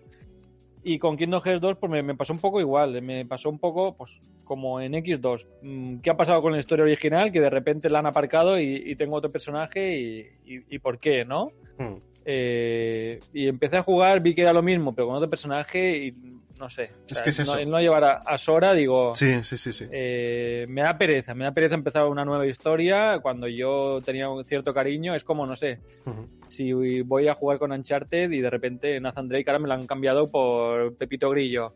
Eh, algo está pasando aquí, ¿sabes? O sea, yo me espero ver a, a Nathan Drake. Y fue como también un choque muy, muy fuerte que, que, bueno, que a lo mejor le tendría que dar una oportunidad y decir, Sí, vamos a dejar fluir y vamos a, jugarlo porque será un juego espectacular, pero bueno, seguramente junto a Birth by Sleep es el mejor de la saga. me pare- mis prejuicios me, me, me obligan a jugar. Si lo tienes en recopilatorio, que ya has dicho que sí, en PS4, sí, sí, sí. Juégalo, porque está muy bien. A mí me gustó bastante más que el primero también. Pero es un poco lo que comentas, ¿no? Empezar la historia con Roxas y... Una cosa es que sea un prólogo, pero es que estás como 10 horas con Roxas. Sí, sí, sí. Y luego despierta... Bueno, es que tampoco quiero hacer spoilers, ¿no? Pero bueno, luego aparece Sora de nuevo. Y Ah, dices, pues e- eso es lo que me, lo que me faltaba. Me faltaban 10 horas de juego. ¿cómo, Pero ahora habré jugado 5 o 6 este ¿Cómo, juego. cómo, cómo- cómo ha llegado Sora, Goofy y Donald a estar así? Eh, congela- Ujú. Congelados. ¿Por qué? Pues, pues te lo explican en Change of Memories. Toma ya. De puta madre. Y no son capaces ni de meterte una cinemática, ni un, al principio del juego, ni nada. Eh, que se espabilen, ¿no? Va, puto Nomura, tío. Que se lo compren y que jueguen. Exacto. En fin, vamos a pasar a, a otra cosita. Y es eh, Battlefield 2. eh, que no sé si es, es Ba- Battlefield Bad Company 2, ¿no? Entiendo, porque sí, se le pusieron el subtítulo este y luego ya se lo quitaron Sí, en el 3, sí. ¿no? Em, a mí me gustó, pero sin más. O sea, es que la saga Battlefield en general. yo, siempre he sido más de Call of Duty, me gusta más Call of Duty. Y los Battlefield lo he intentado, ¿eh? pero no me ha llenado no, ninguno. Es que ninguno, ¿eh? No, no- creo que he terminado. Este, este es el único que he terminado, el 2. De principio a fin. El resto los he terminado dejando a medias porque es que me aburría. Así que no. No, no puedo decir ni que es mejor que el primero porque no he jugado el primero tampoco. Todo tuyo, Rode, porque creo que has puesto Bueno, yo el modo historia no me acuerdo ahora de haber jugado al Battlefield 2, en cambio el del 3 sí, Mm. pero el donde sí que jugaba es al, al online y, y creo que le daba 200 patadas la, este segundo juego al, al primero.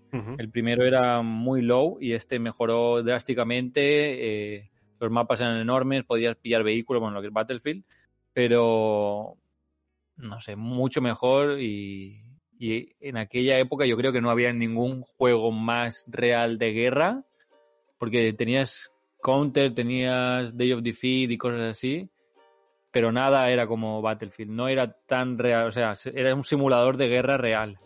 Sí. Por eso creo que, que muchos jugábamos y, Mm. y nos enganchamos a este juego. ¿Cuántas, eh, ¿Cuántas unidades permitían el mapa? O sea, en, en online. ¿Eran 32, 64 en este? No me acuerdo. Pero era un montón, yo creo que eran Sí. 32. Sí, sí, sí. Pues Call of Duty eran 16 en esa época, el 4, el Modern Warfare 2, etcétera, que luego hablaremos de él más adelante. Pero sí, sí, yo creo que 16, este eran 16. 16 eran, ah, pues mira, me ha sorprendido. Sí, sí. Bueno, yo creo que Sí. A mí me gusta. creo, creo que eran 16, pero normalmente Sí, eh, ta- también se podían hasta 20 jugadores en Counter-Strike y cosas así, pero los mapas eran tan pequeños, o solían ser tan pequeños que no, no se aprovechaba. Y realmente el Battlefield 2 sí que tenías que ser 16 para, para jugar bien, o sea, para, para armar buenas, buenas partidas. Ya. Bueno, no, no tengo mucho más que añadir. Ya te digo, lo jugué, en- me jugué la campaña y hasta nunca lo jugué online, así que tampoco te sabría decir. No te Creo vayas. que era este, el, el Battlefield 2, en el que tenías que jugar con todo al mínimo, porque como jugabas en todo al máximo, era mucho más complicado, porque el, el tema de tumbarte en la hierba, Sí, eh, si todos lo tenían al alto y tú te tumbabas en la hierba, no te veían. Pero si lo tenías al mínimo, no había hierba y estabas tumbado en medio de, de- de la nada y te veían todos. pero tú hablas de la. como- Hablas de la carga de texturas de. Sí, sí, Vale, sí, vale, del vale, Battlefield 2. Vale, vale. Te-. Tenías que bajártelo todo al mínimo, ponértelo todo al mínimo para que eh, puedas jugar, mm, entre comillas, con ventaja contra los otros jugadores, más que nada por eso, por temas de hierba, temas de cajas, temas de árboles, cosas así, que, que no aparecían cuando las ponías al mínimo. Y era, era bastante gracioso y bastante putada por otro lado. Muy bien. Pues. Señores, tengo que. mm, Es que tengo que medio partir. Sí, ¿qué ha pasado? Sí, no, porque. No, no pasa nada. Pero es que me está diciendo mi novia que necesita ayuda con una cosilla. Pero bueno, no pasa nada. mm, Tal. Entonces, no me quería ir sin hablar de un videojuego que solamente faltan tres casillas para llegar. Vale, pues lo adelantamos. Y. Es Obscure 2. Hostia, Sí, sí, sí. Yo lo siento mucho. O sea, es todo tuyo. que es, es que tenía que hablar de este juego porque lo he visto y yo decía, oh, qué guay, tengo ganas de, de hablar de, de ese juego. Eh, a ver, Obscure fue un juego que me marcó a mí al 100%. O sea, el 1 fue una maravilla porque tenía una jugabilidad que, eh, no sé si os acordáis, que si morías en el juego, o sea, es- ese personaje moría para siempre y tenías que ir con otros personajes.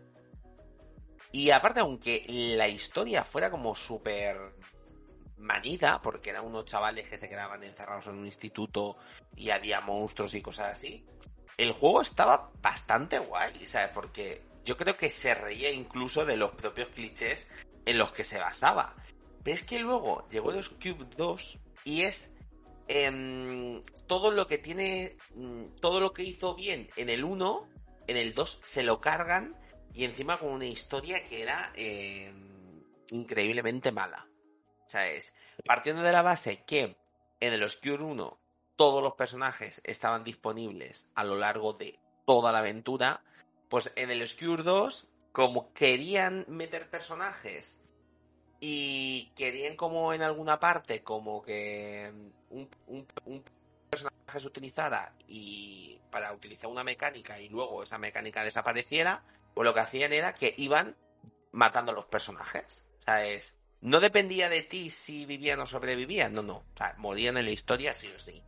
Y se cargaron el juego 100%, porque pasó de ser un juego que era una maravilla, que tenía una mecánica jugable muy chula, a ser como cualquier otro juego de, de, de miedo, que la única diferencia era que había distintos personajes, pero es que encima los mataban de una manera más absurda y más tonta, que era, pero, pero, pero, pero, pero ¿y esto qué, qué, qué leches es? No sé, la historia era horrible, luego, por ejemplo, te ponían personajes que salían en el 1 mm, diciendo, pero esto, esto, esto que ha ocurrido, Shannon, que era así como la más pijita, te la ponen así como super mega gótica y tal. Y todo mal, todo mal, todo mal, todo mal, todo mal. Mm, Yo de verdad, si tenéis la oportunidad de jugar Oscure, o sea, jugarlo porque acompañado con alguien es una experiencia súper divertida que te lo vas a pasar súper bien. Oscure 2, eh, horrible. Horrible, de verdad. O sea, es que, es, es que no se puede decir. O sea, de hecho, fíjate tú, era un juego que le tenía muchísimas ganas y lo jugué solamente con un amigo una vez y, y ya está. Y ya está. Y nada. Y era quería decir eso porque eh, no, no, no sé si alguien lo ha jugado o solamente lo he jugado yo. Creo que Rode ha puesto lo mismo que tú.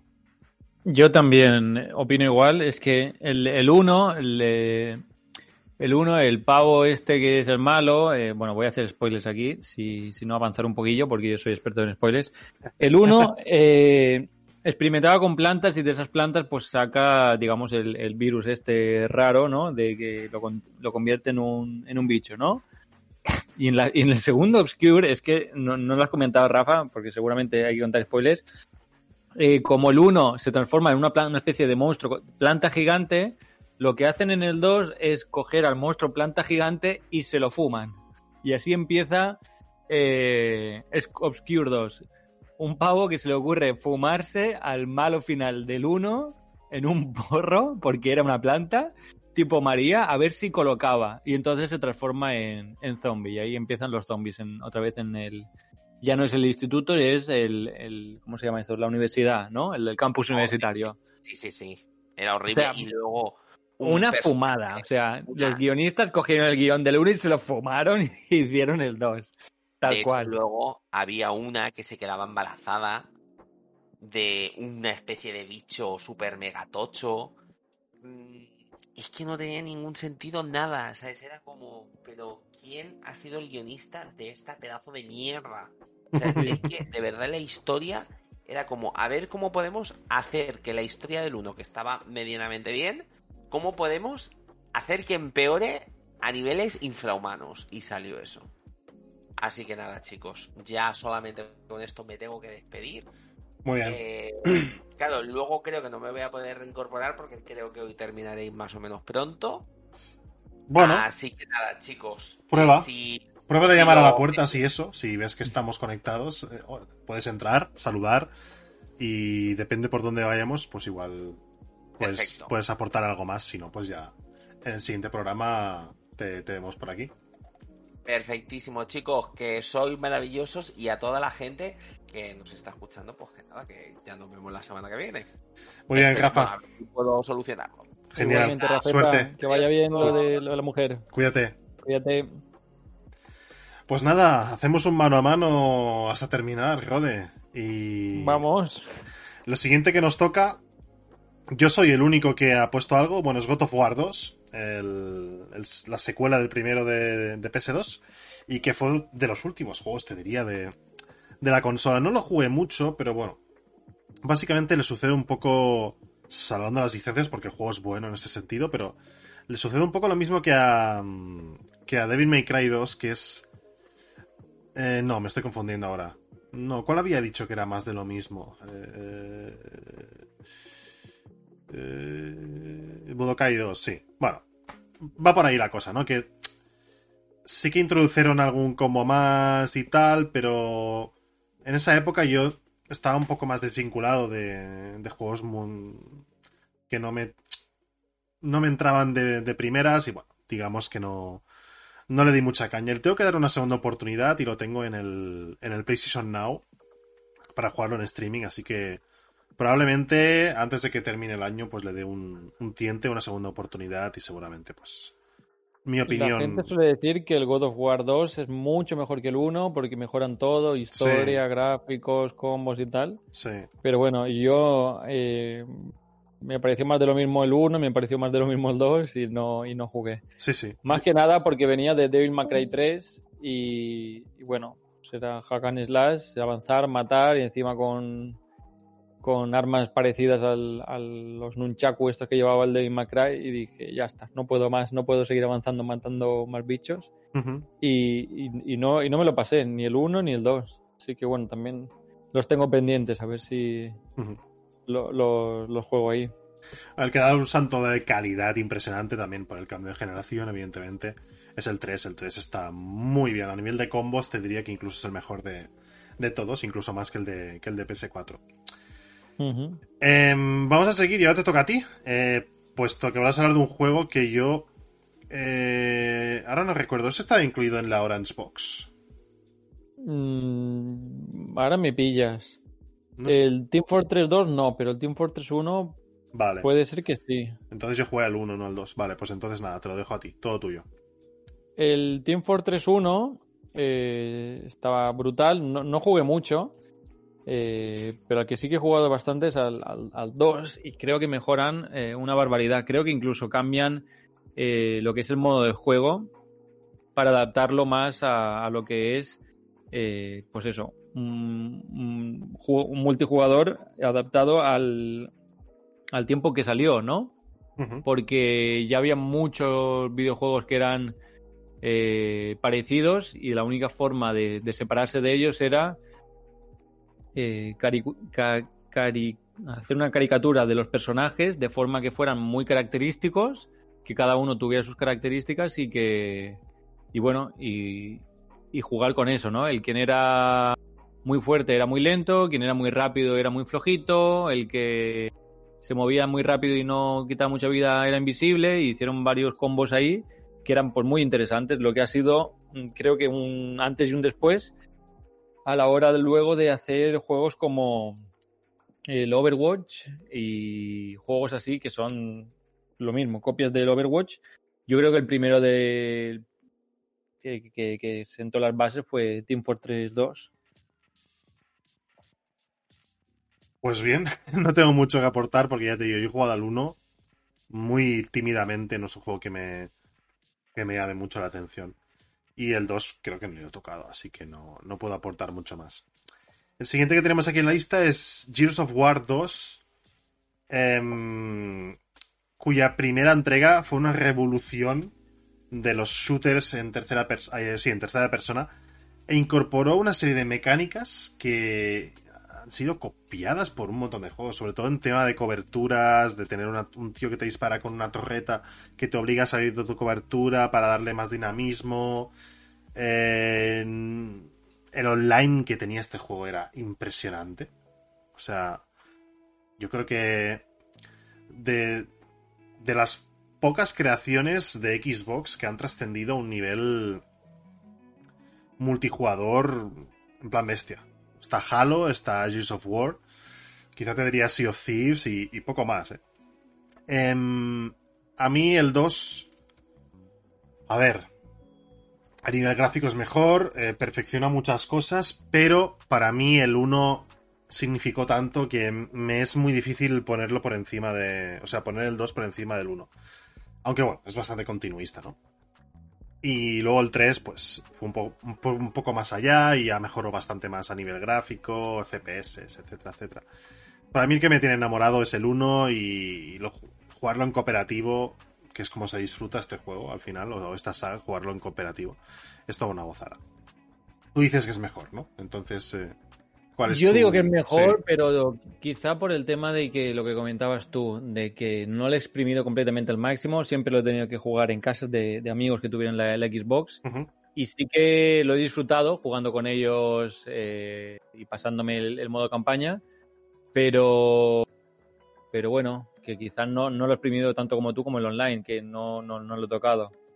Eh, a nivel gráfico de historia continuista y pero bueno, nivel gráfico era superior, por, por eso le, le he puesto mejor. Muy bien, vamos a seguir. Y te va a tocar a ti mm, con Resistance 2. Eh, creo que es una saga de PS3, ¿no? ¿Puede Sí, ser? sí, sí. No, no he tocado ningún juego de esta saga, así que es todo tuyo. Eh, yo he puesto que es peor, realmente, gráficamente, con las mecánicas y todo.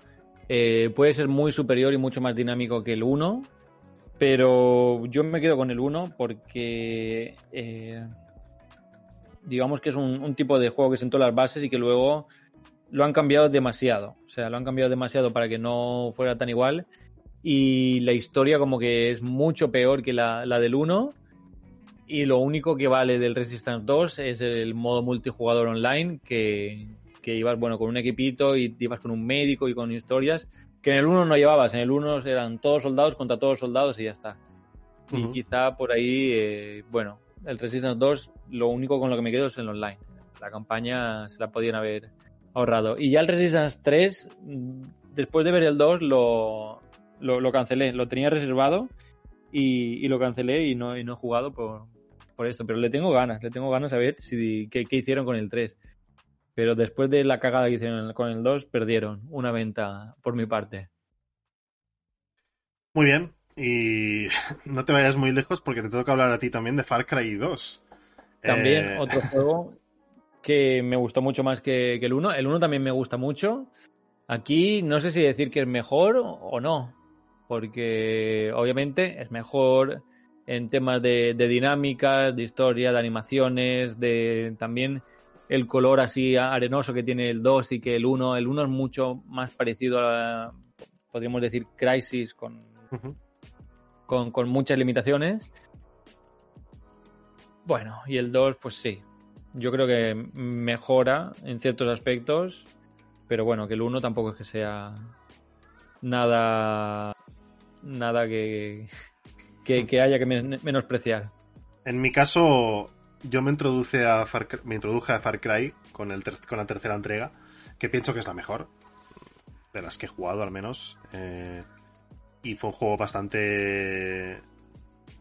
Bueno, creo que es el cenit de la saga, sinceramente. Luego el 4 fue bastante continuista, pero ya no sorprendía tanto. El 5 me pareció una soberana... Un soberano excremento, por no decir la palabra que todos conocéis. Y el 6 ya, lo, ya lo conté en el anterior programa, yo ya paso de esta saga, o sea, y, y de, de la mayoría de las sagas de Ubisoft, porque ya es que me aburre, me aburren muchísimo. Y hablando de Ubisoft, toca hablar de una de las mejores secuelas de la historia de los videojuegos, y en este caso con mayúsculas, que es Assassin's Creed 2, que los tres hemos coincidido en que es mejor, y es que es mejor en todo prácticamente. Quizá la historia del 1 sorprende un poquillo más, el rollo que tiene y, y los giros de guion y tal, pero es que el 2 es que es, es una maravilla la recreación que hicieron de, de, la, de la época del Renacimiento en Florencia, en Venecia, luego cuando vas a Roma momentáneamente. Eh, maravilla. Exactamente. El personaje principal Joe Auditore, que es el personaje más carismático de la saga con diferencia y uno de los más carismáticos de, de la historia de los videojuegos. Y bueno, luego siguieron con el em, Assassin's Creed eh, la comuni ¿cómo se llama? La comunidad, no, la, la hermandad, perdón, la hermandad. La hermandad, la hermandad. Exactamente. Y eh, Revelations, que siguen un poco en la línea, van incorporando alguna cosilla nueva, como las bombas de humo y tal. Pero bueno, es, es bastante continuista, manteniendo el, el, nivel de calidad. Luego llegó el 3, que para mí fue un auténtico desastre. Eh, en todo, prácticamente. Y posteriormente, pues ya llegarían otras entregas como eh, Black Flag, que estaba bastante bien, incorporaba el tema de. Bueno, no, el tema de la navegación incorporaron en el 3 también, pero bueno, Black Flag lo explotó al máximo. Eh, Unity fue pff, caída total en todos los sentidos. Luego llegó eh, Syndicate, que mejoró algo. Y en Origin sí que ya le hicieron un lavado de cara a la saga que ya tocaba, lo cambiaron prácticamente todo y mejoró bastante, ¿no? Pero bueno. Odyssey. Odyssey, que me aburrió, ya lo conté en anterior programa, y el Valhalla, que lo tengo por empezar, que no sé si lo, lo empezaré algún día. Y uno que es el tapado, que siempre le llamo yo el tapado, que es Rogue, que para, uh -huh. que para mí es mejor que el, que el, que el 5, o sea, que Unity. Sí, sin ninguna A mí me gusta más. Ojo. Está bastante bien hecho. Pero el, el, había varios, ¿no? El Rogue y hay por ahí alguno más que son como mini, mini juegos, ¿no? Que sacaron de, de Assassin's Creed. No. no sé si, si, para PSP o para algo, ¿no? No, no, no. El Rogue salió para PS3, Xbox 360 y luego salió para PS4 y One también, hace, bueno, en la HD Edition o como le no sé cómo le llamaron. Y es no. Que est estos que tengo, o sea, estos que sí, me, me, los he comprado y los he tenido, pero nunca mm. he jugado. Y, y, son algunos juegos así que dices, ¿estos de dónde, de dónde han salido, no? Mm. Porque ni los he visto anunciar, no costaban lo mismo que uno de salida. No. Y es un poco raro, ¿no? Estos juegos que sacaron ahí. Y yo no, no sabía bien si es que los habían sacado para otra consola tipo portable o algo y luego No. los habían portado o qué. La estrategia de Ubisoft en este sentido fue que sacaron Unity como exclusividad de Next Gen en esa época, PS4 y One, y para no perder el tirón eh, en la gente que se había quedado en la generación de 360 y PS3, sacaron Rogue, que era básicamente una, un spin-off en el cual controlábamos al, al nieto del, del prota de Black Flag. Eh, Conway, Con, Conway, creo que se llama, ahora no me acuerdo que sale en. es el malo de, de Assassin's Creed 3, que es, el templario. Y, y, lo controlamos a él y es como una precuela de Assassin's Creed 3, básicamente. Es que he visto este de Rogue, pero Sí. es que también está el. eh, te lo voy a decir. El, el Chronicles. Ah, sí, pero estos cambian totalmente la, la fórmula, creo. No luego los- está el Liberation. Sí, Liberation es una expansión del 4, si no recuerdo mal. Y bueno, como que digo, ¿estos juegos de dónde han salido? No, no, los, los tengo porque costaban dos duros, Sí. los cogí. Pues Pero no- Ganas no sé. de explo- sobreexplotar la saga, bueno, algo que Ubisoft se le ha dado bastante bien. Sí, Y- como siempre. Exacto, sí, sí. Eh, pa- cambiamos de saga, toca hablar de nuestro gran amigo Nathan Drake. eh, y toca hablar de su secuela del, del juego principal, que es Uncharted 2.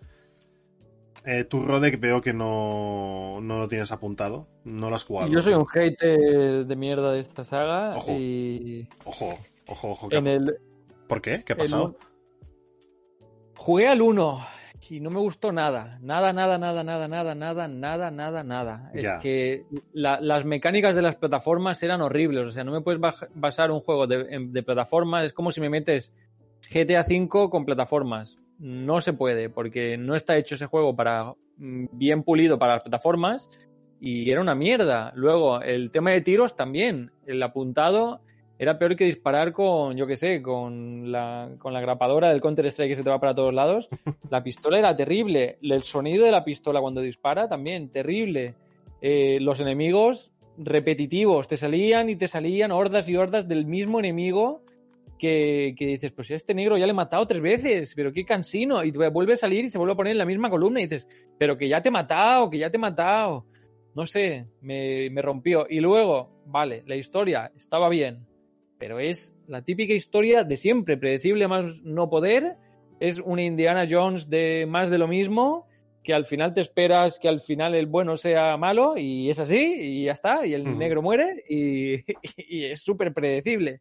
Sí. Y dices, no sé, he tirado mi vida aquí, he tirado tiempo de, de mi vida para, para, para pasarme esta cosa que, que, que- que- Yo- que no he disfrutado. Yo estoy de acuerdo. Mucha gente me, me criticará con- por ello, pero... No, no, simplemente. A ver, yo estoy de acuerdo contigo en que el 1 era el primero y int- intentaron hacer un poco. Yo creo que Sony en este sentido intentó copiar un poco la lo que hizo Xbox con Tomb Raider.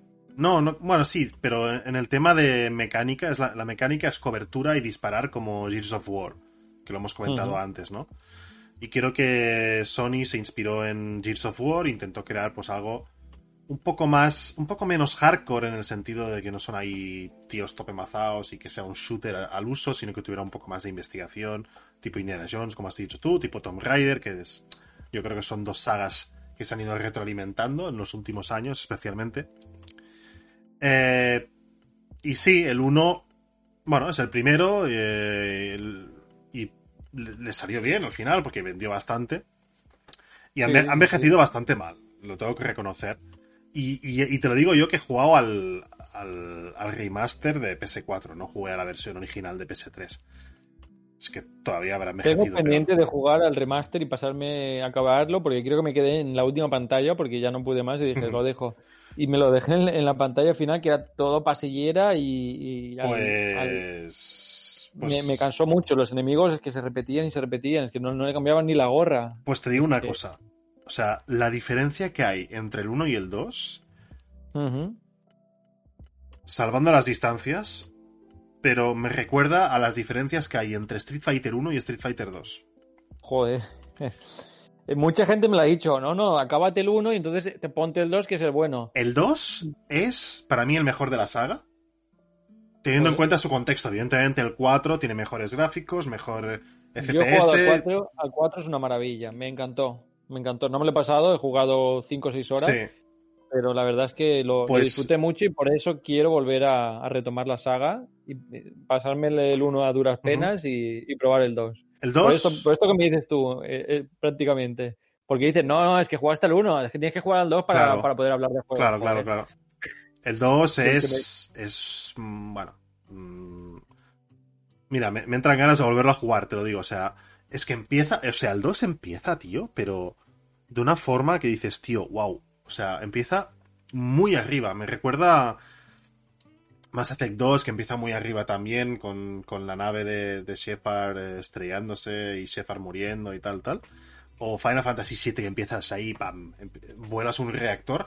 Pues el 2 es, es- Sí. es lo mismo, empiezas ahí en plan con adrenalina saco. eh, Nate está al borde de la. Bueno, está al borde de la muerte durante todo- toda la saga, pero bueno, una vez más y, y el tío llega ahí todo petado en medio de la nieve.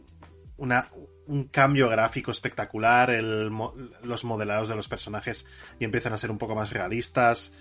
eh, y a nivel jugable es una locura. Es, la- es muy. Está perfeccionado todo. Todo, todo, todo, todo, todo. Eh, juégalo, tío. O sea, tienes que jugarlo y, y te darás cuenta de que. de por qué todo el mundo lo pone en los altares, porque es que es. Es una. Top 3 seguramente de PS3. Lo Tranquilamente. jugaré, tranquilamente. lo jugaré. Y luego el 3 es bastante continuista, pega un bajón en quizá un pelín en la historia. No sorprende tanto, pero es que el 2, tío. pff, mamma mía. Mamma mía, mamma mía.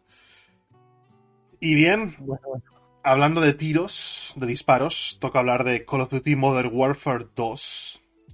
Secuela directa de Call of Duty 4, Modern Warfare. Eh, Tú has puesto que es mejor. Eh, yo también lo pienso, porque al final es una evolución bastante clara, aunque el 1 yo creo que fue el que rompió un poco con la tendencia de la saga, que era así muy Segunda Guerra Mundial todo el rato y tal, y aquí pues ya dijeron, bueno, vamos a, vamos a ver cómo se podían desarrollar las guerras en el futuro, y no se equivocaron mucho porque cosas que pasan en este juego están pasando ahora. En, en el, Sí. con- en el conflicto bélico de actualidad entre Rusia, bueno, entre Rusia y Ucrania, no, Rusia que está acribillando a Ucrania. Eh, bueno, digamos que mejoró en muchas cosas el, la primera entrega. Quizá la campaña es un poco mejor la primera, por lo que hemos comentado. ¿eh? A mí me, me gusta más ¿Sí? el, el 2, no sé si es porque cierra lo que es la campaña del 1. No, no, la cierra el Eh, 3, la cierra el 3. Ah, el 3, el 3. Claro, claro. Eh, sí, eh, pero el, el 2 como que... A, a mí me, me gustó bastante. El, el 3, mm, la campaña, no sé si me la he pasado o no me la he pasado. Eh, pero creo que el, el Modern Warfare 2 fue como mucha tela. El, el- es igual que el 1 prácticamente, pero el 2 como que No, mejor fue mucho más, más bestia. Sí, mucho sí, más sí, bestia todo. O sea, como que eh, lo, lo que tú comentas, la, la pantalla de ir por el aeropuerto reventando todo el mundo. Sí, sí, sí. Mucha tela, mucha tela. Es muy duro. Es muy- esa pantalla, bueno, esa ese, ese nivel, esa fase, yo la utilicé en mi trabajo final de carrera cuando traté el tema de, de la inmersión dentro de los videojuegos y, y la violencia de, de, por, de por qué podía pasar o, o sea, por qué se quejaba tanto la gente de, de violencia en los videojuegos, que al final, bueno, hay violencia como en cualquier otro medio, ¿no? En cine, literatura, eh, pintura, en la Biblia también hay violencia y no pasa nada, ¿no? Pero esta, esta escena yo la puse en, mi, en la presentación y es lo que tú comentas, ¿no? Vas con un equipo de terroristas en un aeropuerto eh, y vas con Kalashnikovs y uno de los terroristas, antes de salir del ascensor, te dice, y recuerda, no rusos, o sea, no mates a rusos. Y... wow. Y sales del ascensor y... A ver, el juego no te obliga, porque tú puedes pasar por ahí sin pegar un tiro. No, pero aparte te la podría saltar. La, por ahí dice, "Al- para algunas personas esto puede ser ofensivo Sí, sí, sí, sí. y Sí, te puede saltar la, la misión. sí, sí, sí, sí, sí. O sea que el juego no, no te obliga a No. jugarla, pero si la juegas es muy gratuita. Es muy gratuito y básicamente tienes que disparar a aleatoriamente cualquier... A civiles. O sea, te Civil. pides una metralleta con no sé cuántas mil balas Sí, y nada más abrirse el ascensor empiezas a disparar y no paras, no sueltas el gatillo hasta que, sí, sí. Hasta que te cansas. Sí, sí, sí, sí. Es muy Eh, hay- Yo, mira, te, te voy a contar mi experiencia. Sí. En el 1 me lo pasé muy bien, pero no lo vi tan hardcore. O sea, lo vi muy. como con mucha acción. Pero cuando de repente en la tele me sueltan a Eminem con la. El, creo que es la canción Till I Collapse. eh, y ves un helicóptero estampándose y ves bombas por todos lados y ves Call of Duty Modern Warfare, dices. ¡Wow! O sea, en ese momento me levanté y dije, me Ujú. cago en la mar lo que, lo que acaban de hacer. Y, y creo que le pasó a mucha gente. Creo que la, la mayoría de chavales empezaron a jugar Call of Duty con el Modern Warfare 2 eh, para consolas porque fue... eh, no sé si fue el, el primero, creo que ya estaba el, el Modern Warfare 1. Yo jugué en, en PC, tanto el 1 como el 2 como el 3. Pero el, el 2 fue como eso, meter el 1 pero a gran escala, o sea, bombas por todos lados, eh, lo- los Juggernaut estos terribles y, y era como todo muy vasto, todo muy vasto. Eh, pero sí, continuando con, o sea, las armas y, y las mecánicas en las del 1. Sí, sí. Sí, sí, totalmente. Em, incluye alguna. O sea, no te incluyen vehículos como tal, pero sí que en alguna fase pues vas con algún vehículo. Vas en moto de nieve. eh, creo que ibas. Hostia, no me acuerdo. Mira que me pasé la campaña como tres o cuatro veces, ¿eh? Eh, íbamos en tanque en algún momento. En... Íbamos arriba de un tanque pasando por en Sí. medio de un poblado donde todo el mundo te mira mal, Sí. pero no puedes disparar Vale. y de repente se lía todo, entonces el coche empieza a correr y tú tienes que ir disparando. Eh, no sé si revientan también un puente y es Sí, bastante, bastante Exactamente, hardcore. exactamente, eso de ahí.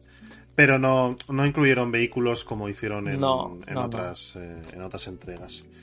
Pero Eh, sí, sí. sí que es lo que tú dices, lo de la moto de nieve también le daba su, su gustillo y era complicado en, en algunos casos. Eh, pero sí, en el modo online no, no había ningún vehículo. Y no sé si eso estaba en la, en la primera entrega, el tema del slow motion cuando metes una, una bomba de pared. Ahora no lo recuerdo, tío. Yo tampoco, yo te diría que sí. Pero bueno, vas... el slow motion de, de, Hostia, no sé si era en este, que era una cárcel tipo la película de La Roca, creo que era este. Sí. Creo, creo que por esto le tengo cariño porque estás... Hay una pantalla que son como las duchas de la película de La Roca, en la que ahora acabas de decirlo, de la bomba a cámara lenta y, y, revientas, entras ahí con todo y hay peña por arriba con láseres. Es totalmente la, la película de La Roca de Nicolas Cage con. ¿Cómo era? Sean Connery. Y, ¡buah! Increíble. Yo soy totalmente fan de esa película, tenéis que verla. Y si os gustan los tiros y las bombas y si sois americanos, pues os encantará. Y Modern Warfare tenía una pantalla eh, dedicada, ¿no? O haciéndole guiño a, a esta escena que de mis favoritas. Sí, eh, sin duda La Roca es un must see de, de, películas de los años 90, películas de acción. Eh, brutal, brutal la película y, como dices es una recreación fantástica de, de esa escena que también es dura como todas las películas bélicas, ¿no? Em, eh, Yo te diría que es la más dura de toda la película. Sí. bueno, ahí, ahí está el spoiler. Sí, sí. Eh, em, y ¿qué, te iba a decir? La tengo también en 4K. Al igual que Matrix, es una de mis películas favoritas que, debo tener en 4K. No la he visto en 4K, pero bueno, ya se ve bastante bien en HD. Así que. En 4K mejor todavía. Sí, pues ya, ya la probaré. Lo hemos mencionado antes y hoy, ahora hablaremos de él. Es Mass Effect 2. Coméntame, pero sin soltar spoiler, porque jugué al 1, me gustó, pero no jugué al 2, ni al 3, ni nada, se me quedaron ahí. Vaya, pues ya te he hecho el spoiler antes. Eh, sí, me has hecho un poco de spoiler, sí, pero bueno. No, sabía, no sabía que no lo habías jugado, pero bueno, tampoco. negro. Tampoco es un spoilerazo, porque al final es al principio del juego y. Bueno. Ya verás lo que pasa. pero, ¿y controlas a otro capitán o, o qué? Ya lo verás. Ya lo verás, ya lo verás, no. no no, vale. no te puedo decir más porque es que si no, sí que ya te rompo la, la experiencia. A ver, a nivel jugable, a nivel de acción, a nivel jugable, mejoró mucho eh, respecto al primero. Eh, a nivel gráfico también, banda sonora, la historia. Pues que la historia del 1 es muy buena, ¿eh? Con el rollo de Saren y tal, de los espectros. Es muy buena, es muy buena. Eh, pero la del 2, bueno. Mmm, también la mejoran bastante. Te introducen un poco mejor los personajes en el 2. Visitas localizaciones que están bastante chulas. Mm, digamos que es una... Más que una mejora, es un cambio respecto al 1, porque el 1 es más RPG que, ningún otro en la saga. En el sentido de que tú tienes tus estadísticas y, vas subiendo de nivel y vas un poco, pues, eh, también en función del karma que elijas, pues subes unas habilidades u otras. Esto también pasa en el 2, es algo que han mantenido durante toda la saga y bueno, BioWare nos tiene acostumbrados en sus juegos a hacer este tipo de, de mecánicas, pero yo creo que es, es mejor que el 1 por una evolución en cuanto a la acción y tal, pero se queda medio camino. Yo creo que podrían haber mejorado bastantes más cosas si, si hubieran querido. Es posible que el hecho de que BioWare fuera adquirida por Electronic Arts influyera bastante en cómo evolucionó la saga.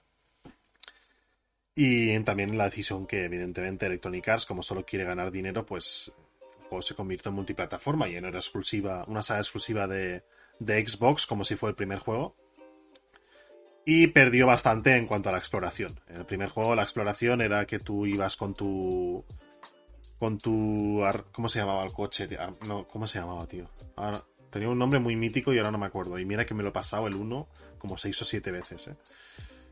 ¿eh? pero bueno, ibas con un vehículo de exploración, eh, tipo un vehículo lunar, del que utilizaban las misiones Apolo. Y en los distintos planetas en los que ibas a explorar, pues ibas con este vehículo, ibas a bases, ibas a cumplir misiones, básicamente. En el 2, dime, dime. Eh, no, bueno, este es el de Andrómeda, ¿no? El coche. ¿No era el Nomad? No, no se llamaba Nomad, el, de, el del 1, no. No, no, no. Eh, Tenía otro nombre. Sí, tenía un nombre muy, muy chulo, muy mítico, pero ahora mismo no me sale. No me sale. En cualquier caso, esta mecánica la eliminaron en el 2. Y la exploración de planetas se, se ceñía en que tú tenías un, un panel y un menú y tenías ahí una, una imagen tipo satélite. Sí, desde un satélite eh, de un planeta, así en lejano, veías la esfera del planeta y tú mandabas sondas. Tenías un radar en el cual tú mandabas las sondas y esas sondas se encargaban de recoger pues eh, los eh, los minerales los suministros y todo lo que pudieran encontrar para que tú luego pues pudieras hacer lo que consideraras con ellos a mejorar armas o mejorar habilidades o lo que fuera no y yo creo que este fue un, algo que alejó bastante la saga de un RPG como sí que lo era el, el primero y, sinceramente, creo que es algo que pueden aprovechar mucho ahora en, en Starfield. Esta nueva IP que va a sacar Microsoft, que ha sido retrasada año que viene, y espero que sea para bien, evidentemente, para que puedan pulir y que el juego salga al mercado como, como tiene que ser. Eh, como Mass Effect 1 estuvo en manos de Microsoft durante esos años, porque al final fueron, fueron los que pusieron la pasta a BioWare para que sacara el juego yo por lo que he podido ver de, de renders y imágenes filtradas de, de Starfield, me recuerda mucho a ese primer Mass Effect. Entonces, habrá que esperar a ver qué nos muestran. Yo creo que ahora en el 12 de junio van a mostrarnos algo seguro de- del juego. mm, Y a gameplay y tal. Espero algo parecido. Y yo creo que, que pueden, pueden petarlo bastante. Y poco más que añadir de Mass Effect 2. Sí que, bueno, hay más, personajes, como he dicho, los introducen mejor. Es. va- es algo más épico que el primero, porque hay un. tiene un final muy épico y tal. Y. Y al final te encuentras con. con una sorpresa que es bastante chula. Muy, muy, muy chula. Y tiene un DLC. eh, que salió a posteriori. Que se llama La Llegada. Que sirve muy bien de nexo entre el segundo y el tercer juego para que entiendas un poco cómo, cómo se ha llegado a, a lo que pasa en el tercer juego, que ya, ya te puedes imaginar, Rode, con el título del DLC lo que es, ¿no? Y poco más que añadir. Eh, así que te, te cedo la palabra a ti. Dime, dime. ¿Qué te iba a preguntar? ¿Has jugado a Star Citizen? No. Porque es un Mass Effect, pero mucho más bestia Sí. y, y puede ser que más bestia que Starfield. O sea, es un juego que, Sí. He oído hablar. si, no recuerdo mal, fue con un crowdfunding de Mm. un director de cine que, estaba muy loco y quería hacer, no sé si es, ahora mismo no, no, lo recuerdo, la película, iba a decir Alien, pero no sé si es Alien, la verdad. Pero es un director eso, que tenía la idea loca de hacer un megajuego, de un metaverso de, del espacio. Y es Star Citizen, lleva muchísimos años en constante desarrollo, pero se puede jugar, es inmenso y es como un metaverso de, de naves espaciales tipo Mass Effect, pero en constante vida, eh, con naves que te cuestan pues, lo mismo que te puede costar un coche en la vida real, pero son naves megastelares, destructores espaciales de estos enormes, tipo la Estrella de la Muerte, y que a, a lo mejor se lo regalan a los youtubers. Eh, y es así, o sea, es una pasada de juego el Star Citizen. Si queréis perder la vida y, y sois muy fans de, de Mass Effect, Star Citizen puede ser lo que, lo que hayáis estado buscando en toda vuestra vida. Puede ser. Sí, sí, sí.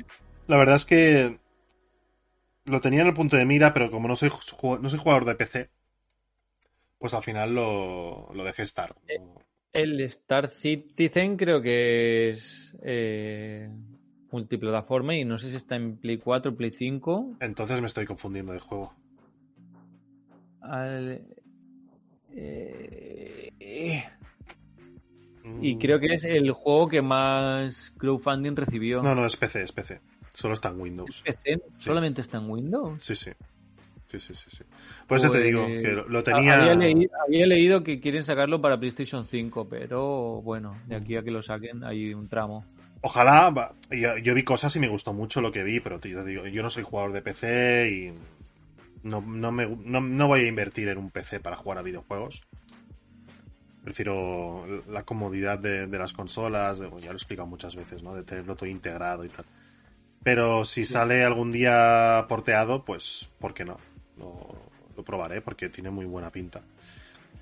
Em, te cedo la palabra para que hables de Mafia 2 porque es una saga que tengo pendiente, tío. Y ahora que ha salido la trilogy y está bastante bien de precio, igual la voy a pillar y me los voy a jugar.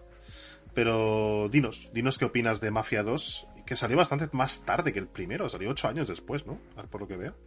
Salió bastante, bastante más tarde y eh, salto de, de generación. El primero fue PlayStation 2 Ujú. y el segundo ya fue PlayStation 3. Eh, bueno, la historia por ahí me gusta más la del... Bueno, la del 2 está también muy chula, pero creo que está inacabada. La del 1 mola, pero es bastante como más tranquila, pero más continua. O sea, el 2 es como que te van a vender la moto, la historia mola mucho más, pero de lo que te cuentan sucede un tercio. Como si, si la, la historia se hubiera cortado. O sea, te dicen, va a haber una superguerra, no sé qué, tal, no sé cuánto. Pum, y se acaba el juego. Y dices, ¿pero y la superguerra que me habían prometido durante todo el juego? ¿Dónde está? O sea, te, es un, un coitus interruptus el Mafia 2. El Mafia 1 no, el Mafia 1 es más tranquilo, pero se acaba cuando toca y ya está, y te dejan con ganas de más. Y el tema de, las mecánicas, el 1 está mucho más en pelotas que el 2, el 2 está mucho mejor, aunque no llega a la altura de, un GTA, pero bueno, tiene cosas interesantes, sobre todo lo, lo mejor que tiene es la historia y que no tiene misiones secundarias ni nada, haces tu historia, a lo mejor son 10 horitas de juego y se acaba y ya está. Y el 2, pues, mm, tanto el 1 como el 2 es que son una, una flipada. Y el 2 mejor que, que el 1. Me falta jugar al 3. Me Ujú. encantó el 1, me encantó el 2 y el 3 mm, vi un montón de críticas negativas y digo, mejor no juego que si no se, se pierde la, la magia. Ujú. Y lo, lo tengo en varias plataformas. Lo tengo en Play, lo tengo en PC y no he jugado en ninguna. No, no sé por qué. Bueno, pues lo dicho. mm, al final, yo por lo que he podido ver de, de la saga, es un GTA basado en los años 40, creo que es. 40, no, 20. No sé en qué época estaba, está ambientado. Eh, Bastante antiguo y creo que el 2 eh, es más moderno. O sea, está ambientado en, en un año mucho más moderno. eh, Básicamente, bueno, es un GTA de mafia clásica, porque el GTA también Sí, es mafia, sí, sí. mafia moderna, pues el GTA es ma- el mafia es mafia. Es mucho más simple, no te esperes un GTA. Es eh, una demo de GTA, por así decirlo, porque te puedes subir en coches, pero solo en, en determinados coches. Las físicas de los coches tampoco están muy allá. No te puedes meter en ninguna casa que no sea de misión. Eh, bueno, es bastante justito, pero pues tiene su toque. Y el Mafia 2 igual, el Mafia 2 un poco más mm, pulido que el 1, pero sigue siendo, no sigue, o sea, no es un GTA. No os esperéis un GTA porque no lo es. Es para centrarte en la historia y vivirlo y, y es una historia muy bien, con mucho, pues como una historia de, de cine, pero un poco más larga. Y el 2 con Coitus in- Interruptus incluido. Muy bien, pues me toca a mí. Voy a, ser muy breve con este juego porque mm, no me gustó. O sea, por eso he puesto que es peor que el primero. También te digo que el primero, que es Bioshock, para mí es un- una revolución de las first, first person adventure. O sea, me, me flipó ese juego. Ese juego me dejó a mí anonadado. Es uno de mis juegos favoritos de, de la historia y, y top 3 seguramente de, de la generación de 360 PS3. En cambio el 2 eh, no me gustó, no sé por qué, o sea, es una al fin yo pensaba que era una secuela, pero luego cuando te cuando lo juegas te das cuenta que es una precuela de- del primero y, y nos ponemos en la piel no voy a hacer spoilers de alguien. No, no spoiler que no he jugado el 2, pero es que el, pro- el pro- Sí, El 1 no me, el Nos uno podemos- me acabo de enganchar. Lo veo bien, pero me da pereza. Acabo en un punto que lo tengo en Switch, porque pensaba que en Switch jugaría más. Y me da pereza, me da pereza jugar al 1. Eh, es que en Switch quizá no es el mejor sitio. O sea, está muy bien hecho el port, pero a nivel gráfico no, no vas a ver tantas. En tema de iluminación, sobre todo. Y Es que es muy oscuro también, eso. me da cosa de... Me cuesta mucho ver, hay... mm, bueno, no sé. a mí el 1 me flipó, o sea, me encantó. Lo disfruté muchísimo. Mira, de hecho, tengo la. No sé si tengo la, la remaster en, en PS4 o en, o en Xbox, pero lo, lo volveré a jugar, tío. Porque es que ya te digo, me encantó este juego. O sea. El 2 mm, es que es, no me gustó. O sea, es peor en todo. No. Es precuela, pero realmente la precuela de la precuela era el 3, ¿no? El 1, en la historia No. va del 3, luego el 2 y luego el 1, ¿puede ser? El 3, eh, lo que pasa es que es otro mundo, pero luego en los DLCs, o sea, son como- en las expansiones, te conectan ese mundo con Rapture. No te diré lo que pasa porque son spoilers también, pero bueno, digamos que no es que sea una precuela ni una secuela del, del 1, simplemente es un mundo paralelo. Es un mundo paralelo. Vale. O sea, es un el rollo del multiverso ahora que es excusa, es un Sí. Deus Ex Máquina para todo, pues Sí. en, en, Bi- en Bioshock ya, ya lo utilizaron, Ya. pero, pero lo hicieron muy bien. Lo hicieron muy bien, la verdad. O sea, el final es. un- el final en los DLCs, evidentemente, porque hay que jugarlos, porque si no te pierdes la, la chicha. Y dices, Ujú. bueno, gracias. eh, gracias. eh, 2K por, por hacernos esto, pero bueno, al final valía la pena pagar por los DLCs porque están, están muy bien. Y poco Bueno. más, poco más que añadir de Bioshock 2. Yo creo que pilló en una época en que todos estaban empecinados en meterle online a cualquier juego, tío. Este juego no necesitaba online. Este juego tenía online, el te lo Bioshock juro. 2. Te lo juro. Y en, en vez de centrarte en hacer un buen juego, una buena historia y tal, destinas algo de recursos o de presupuesto en hacer el online y bajas el nivel. Y eso es lo que pasó. Y pasó con muchos otros juegos. Que, que no, no, no todos los juegos tenían que tener online, tío. Esto, esto a mí me ponía de los nervios en esa época. Ahora ya parece que ya se han dado cuenta y no lo hacen tanto, ¿no? Y bien, cambiamos de saga. Vamos a una saga de Capcom que a mí tampoco me gusta. que es Dead Rising. Y Dead Rising 2 mm, a mí me pareció más de lo mismo. Craftear y matar zombies, que al final era lo que se hacía en el 1. El 1 ni lo terminé porque hasta, hasta me parecía difícil, tío, porque mm, ibas avanzando y llegabas a... Lo dejé en un boss que era un payaso que te disparaba por todas partes y no conseguí, no conseguí matarlo porque no, no había crafteado las armas necesarias para matarlo y dije, a tomar por culo, tío. Me agobiaba.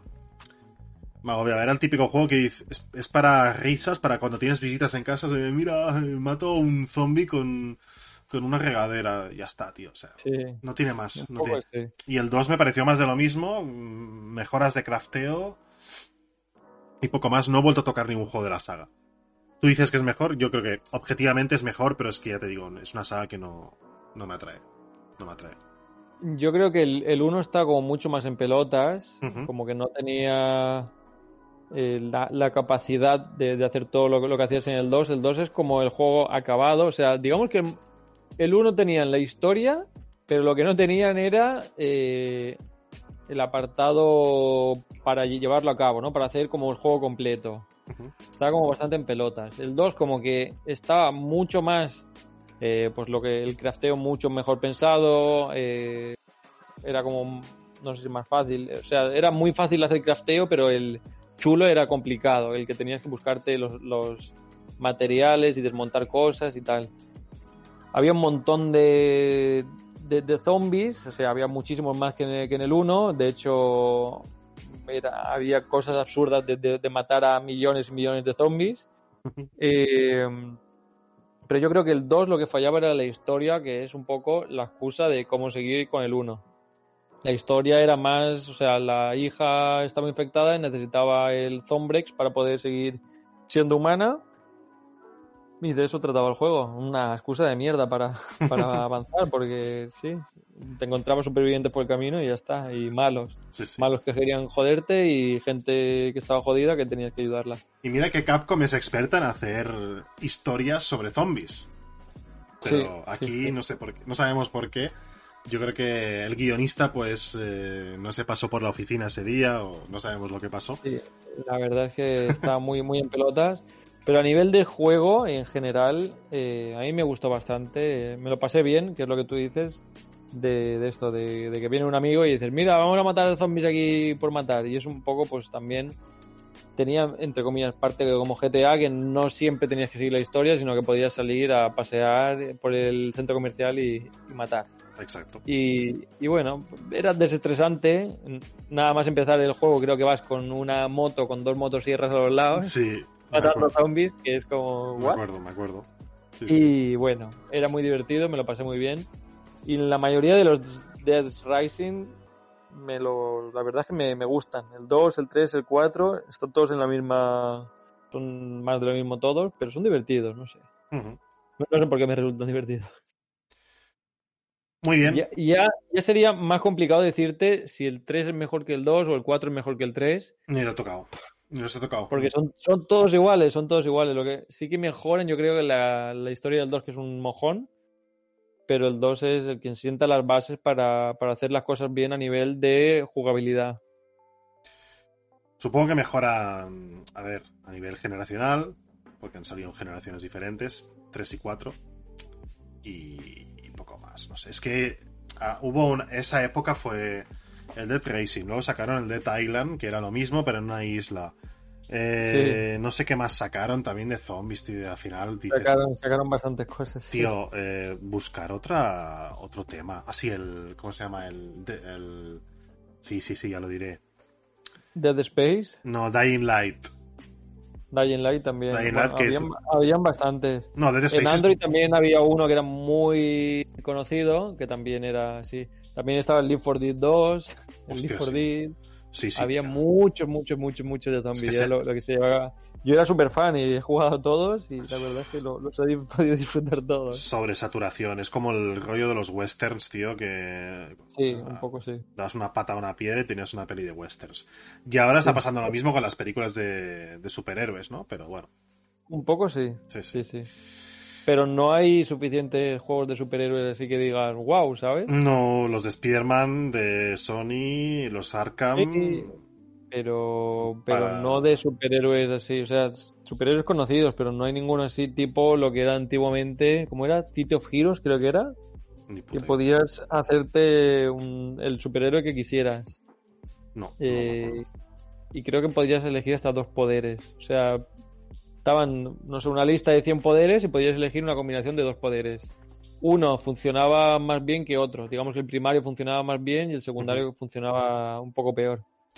Y estaba, estaba curioso, pero no era una especie de WoW, pero con superhéroes en la ciudad. Y era curioso.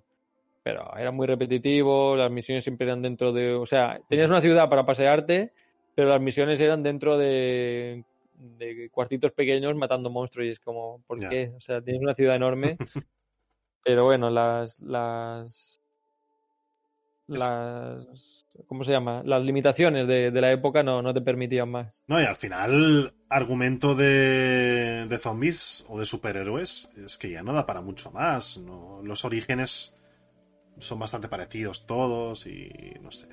Superhéroes, pues el camino del héroe, el típico. Sí, y, en, sí, sí. y en zombies, un virus que se va de las manos y lo de siempre. Bueno, como, como el coronavirus. Exacto, exacto. Han ahora- sacado los zombies en la vida real, ahora faltan los superhéroes. Sí. Y ahora estamos con la viruela del mono, que bueno, se va a convertir todo esto en el planeta de los simios, en fin. Sí, sí. Nada, es broma, es broma. Mejor no bromear con esto porque nos puede pasar Pues a sí. todos. Luego, luego nos pasa y Exacto. lloramos. Y vamos a terminar ya esta segunda parte de segundas partes con Star Wars, el poder de la fuerza 2. Eh, una. Una saga que innovó sobre todo en, en el hecho de controlar un Jedi y darle habilidades tipo hack and slash. Que en la primera entrega lo hicieron bastante bien. eh, y fue, salió en todas las plataformas posibles. En PS2, en Xbox. No, en Xbox creo que no. Xbox, eh, la, la original, no estoy seguro. Pero bueno, salió en 360, salió en Wii. Y creo que hasta en Wii U. El primero. No, solo en Wii, solo en Wii. En Wii U salió el 2, creo. No me acuerdo. Bueno, en cualquier caso. Como hemos dicho, eh, saga que innovó en el sentido de controlar un Jedi y que tenga habilidades tipo hack and slash, mejorarlas, ir adquiriendo nuevas e ir avanzando por el mapa, eh, aniquilando todo tipo de enemigos, principalmente enemigos de, del Imperio. Sergi, perdona que te, que te corte. Xbox, PC, Wii, PlayStation 2, PlayStation 3, iOS, Engage, Hostia. Nintendo DS y PlayStation Portable. Vale, eh, para el microondas salió también, para la nevera salió. No, no, no, para, para el microondas y la nevera todavía no. Vale. Solo el Doom. pero- Bueno, yo creo que está al nivel de Doom, eh, ya casi, porque. Sí, sí. Solo falta que saquen una versión. No, ya la han sacado. Es verdad, se ha salido para Switch. ¿Lo has mencionado, Switch? Es que me has dicho. No, Switch no. Pues acaba de. PlayStation, PSP. Pues han salido para Switch también, para que, para que veas, o sea, No, el Unleashed ha salido para Switch. te lo juro, los dos. Han, sacado un port hace poco, sí, sí, sí. Sí, sí, estoy convencido. pues soy muy fan de este juego y lo necesito en Switch. Uh, lo acabo de Pues- ver, 20 euros nada más. Pues, Se tiene que venir conmigo. pues ya lo estás comprando, mira. Oh, Dios mío, esto, esto es un... un- ¡Buah! Dios mío. Eh, Es, que, es que esto es la, la- la leche. ¿De quién era este? ¿Era de EA este juego? No. Mm, No, creo que todavía no. Ah, Star Wars. Creo, creo que era de LucasArts, si no recuerdo mal. Eh... Hostia, hay varios 50.000 desarrolladores aquí, tío. En el primero está Aspir Media, LucasArts, Chrome Studios, Enspace, THQ. Joder. Dios. Vale, ¿y en, y en el 2? Esto es to- to- totalmente improvisado, ¿eh, audiencia? Sí, vale, no, no era de EA todavía, no. No, no, no. Pues bueno, No, no, no. eh, que me manden un. un. hago un- una recompensa de afiliado por haber, haber conseguido una venta ya aquí en directo para. Para-. En cualquier caso, eh, controlamos a un discípulo de Darth Vader que es canon. Lo, lo hicieron canon al final. No, no es canon. Y Vale. para mí es canon, pero Debería ser canon. debería ser canon porque es una de las mejores historias Sí. de Star Wars. Sí, sí. eh, que ya no es historia, sino es una teoría de cómo Darth Vader crea eh, a, a la rebelión. Y no es canon porque no Darth Vader en verdad no, no creó la rebelión. Pero hubiera molado mucho porque Sí, sí. Es una historia en la que Darth Vader se revela contra el emperador y crea un discípulo que va en contra del emperador. Pero eh, cuando este discípulo crea a la rebelión, Darth Vader lo que... Bueno, estos son spoilers totales, pero bueno, son las teorías de... de este Tiene más de 10 años, tío. No, ya es que. Ya. No, no, no. No hay spoilers. Eh, bueno, Darth Vader crea la rebelión para ir contra el emperador, entonces tú eres el, el- el- discípulo, que te piensas que Darth Vader es bueno, buena persona y que, y que quiere, quiere crear la rebelión para rebelarse contra el emperador. Eh, entonces creas un montón de rebeldes y tal, y entonces aparece Darth Vader y te dice, no, mira, lo que yo te había dicho es todo mentira. Jue- Juega como bastante a dos bandas el Darth Vader, es un poco Sí. inestable. Lo que quería es crear una rebelión para que los que pudieran rebelarse, eh, saber quiénes eran para reventarlos a todos y que solo quedara el emperador. Pero eh, le sale mal y al final pues acabas reventando a Darth Vader y al emperador y te quedas eh, tú solito ahí, controlando el, impe- el- el- el- el espacio. Tal cual. Tal Y, cual. tam- y también puedes elegir si ser bueno o ser malo. Exactamente. Y mola también un montón, porque acaba siendo el pues, Darth Vader o el aprendiz del emperador con una máscara y, y mola un montón también. Eh, creo que podías ele- elegir si luchar contra Darth Vader o no. Y luego el emperador era eh, sí o sí que tenías que luchar con él. Y podías dejarlo vivir o matarlo. Si lo, si lo dejabas vivir, Sí, que esto me recuerda. el discípulo y se lo- al Star Wars 3, ¿no? Exactamente. Que lo comentamos que también. podías matar a Obi-Wan y ser el puto amo de la galaxia, que también mataba, matabas luego en una cinemática al emperador y te quedabas como el fucking amo y ya está. Eh, o eh, Obi-Wan te reventaba y entonces pues pasaba lo que, lo que pasaba, Ujú. lo que pasa de verdad. Exactamente. Pero es que mola, mola un montón ver el y si no hubiera pasado así, ¿no? Es un poco la, la- la teoría esta de y si las cosas hubieran cambiado y hubieran sido diferentes, ¿no? Los universos paralelos de Star Wars que molan un montón, pero por desgracia no son canon y es una de las cosas que... De momento. De momento, hasta que. Como ahora están con el tema de las series, eh, spin-offs y Ahora tal. están con la serie de spin-off y el que sí que es canon es el, el último que ha salido. El Sí. Jedi, Jedi Fallen Order, Order, ¿no? sí. Bueno, es, canon el, andro- el droide. Digamos. Ah, no es todo, el- la- toda la historia. A ver, no, no se sabe todavía, pero ha aparecido el droide que aparece en el videojuego en, en la serie de Boba Fett. A mí escuché, escuché que todo el juego era, era canon, pero bueno, Mm, habrá, habrá que ver. No sé si hay confirmación por parte de, de Disney en este caso, pero el, el droide que lleva el prota en, encima, porque al final lo lleva en la mochila y tal, porque es súper pequeño, eh, se ha vuelto canon. No sabemos si es un guiño, si es un easter egg o si verdaderamente vamos a ver más de esto y tendrá influencia en películas y series cuando saquen una siguiente entrega del juego y tal. En cualquier caso, de momento The Force Unleashed, Unleashed eh, o El Poder de la Fuerza, que es como se llama en, traducción española, no es canon, pero yo qué sé, si al final Disney considera que, que la historia y la trama es buena, mm, podrían incorporarlo haciendo una serie o, o sacando una tercera parte, yo qué sé, cualquier tipo de, de ocurrencia que puedan tener, porque al final eh, es una máquina de hacer dinero Star Wars y cualquier cosa que saquen la gente lo va a ver, porque la gente está loca por, por esta saga. Em, no hemos hablado de qué nos parece, ¿no? La segunda entrega de El Poder de la Fuerza. A mí me parece Eh, más... Sí, sí, perdona. Didi. No, yo quería decir que me parecía una flipada. eh. O sea, es como más, se ve mejor, es más flipante porque llevas dos sables láser en vez de uno. Sí. Pero el nivel de diseño y, y la historia me parece un mojón como un piano enorme. Hmm. El 1 yo te diría, hostia, podría ser canon porque mola un montón y tal. El 2 te digo, esto no debe ser canon porque se han ido por las ramas y la, han- y la han liado y no, va de nada esto, es una mierda. Sí, sí, sí. Eh, y poco más. Yo, sinceramente, el juego me parece bastante continuista. Sí que es cierto que la historia, pues, está un poco más cogida con pinzas, pero mejora bastante a nivel gráfico, porque al final no olvidemos que el primer juego es un juego que salió en la generación de 128 bits, o 256 en el caso de Xbox. Eh, la segunda parte ya fue de la siguiente generación, 360 PS3, y bueno, se nota. A nivel, a nivel gráfico se nota bastante, FPS también, jugablemente es bastante parecido. Y es lo que dice Rode, ¿no? Que al final, bueno, hay algo- en cuanto a diseño de niveles, pues quizá le falta un hervor y yo creo que lo sacaron. Las mecánicas Sí, son mejores, pero mucho más sencillas. Y eso Sí. le quita toda la gracia al juego. O Sí, sea, en el 1 tienes como un montón de combos. Puedes usar la fuerza para agarrar, para soltar, para tirar, para atraer, para re- repulsir, para repulsir para el lado, para el otro, para levantar, para.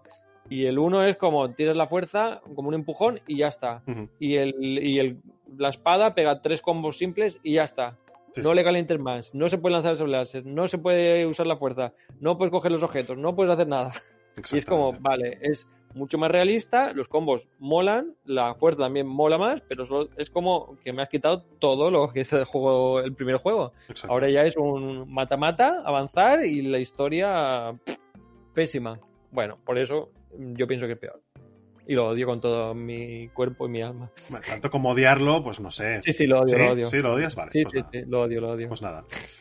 Aquí, Rode Dixit, eh, si tenéis algo que decir sobre este juego, eh, los oyentes, pues ya sabéis. Podéis discutir con Rode. Yo soy bastante más neutral en este sentido. Ni me gusta mucho, ni considero que sea tampoco un, una defesión. Me lo, pasé, me lo pasé bien y ya está, poco más. Tampoco te digo que lo vuelva a jugar, porque sí que es cierto que es, es un poco más soso que el primero a nivel argumental, como hemos comentado, pero, pero ya está. Y yo creo que lo podríamos ir dejando aquí. Todavía nos quedan algunos juegos en la lista, pero es que si no el programa se nos irá a cuatro horas y, Sí, y no, sí, sí. y no nos da, no nos da el tiempo. Eh, veremos si podemos traer en algún futuro un programa más. Yo creo que sí que nos dará para hacer un- una tercera parte. Seguramente habrá algún juego que, que podamos añadir todavía a la lista. Y nada, como ya os hemos comentado, pues este tipo de programas los iremos haciendo pues cuando vayamos mal de tiempo o cuando consideremos que hay alguna semana que nos quede algo muerto, pues pensamos que, que está bien ir hablando de ello y, y nada. La semana que viene o la próxima, como se acercan fechas claves de, del, mercado, es posible que hablemos pues de, de lo que esperamos de este no E3, porque no hay E3 como tal, pero sí que habrán presentaciones y novedades y seguramente pues hagamos un poco una, una previa de, de lo que nos va a llevar lo que nos va a llegar la, el mes que viene. Y pero ya lo, ya lo anunciaremos cuando, cuando sea el momento pero bueno básicamente yo creo que podemos hablar sobre ello el mes que viene y a ver qué tal a ver qué, qué nos llevan qué nos, qué nos traen las las diferentes desarrolladoras yo creo que lo podemos dejar aquí. Nada, Rode, gracias por, por pasarte de nuevo. Y Muchas gracias a ti. nos vemos la semana que viene. Y gracias también a Rafa por, por haberse pasado el tiempo que ha podido hasta que le ha surgido esta emergencia. No es nada grave, no os preocupéis. Y nada, nos vemos en el siguiente programa. Recordaros dejarnos en los comentarios aquellas segundas partes que, que no hayamos comentado. Es posible que las comentemos en, en una tercera parte si no la tenemos en la lista. Así que si queréis que hablemos de ellas, pues ya sabéis lo que tenéis que hacer. Y nada, aquí lo dejamos. Darle gas, aquí lo dejamos y nos vemos en la siguiente entrega de, del podcast, en el siguiente programa. Que vaya muy bien. Adiós. Adiós.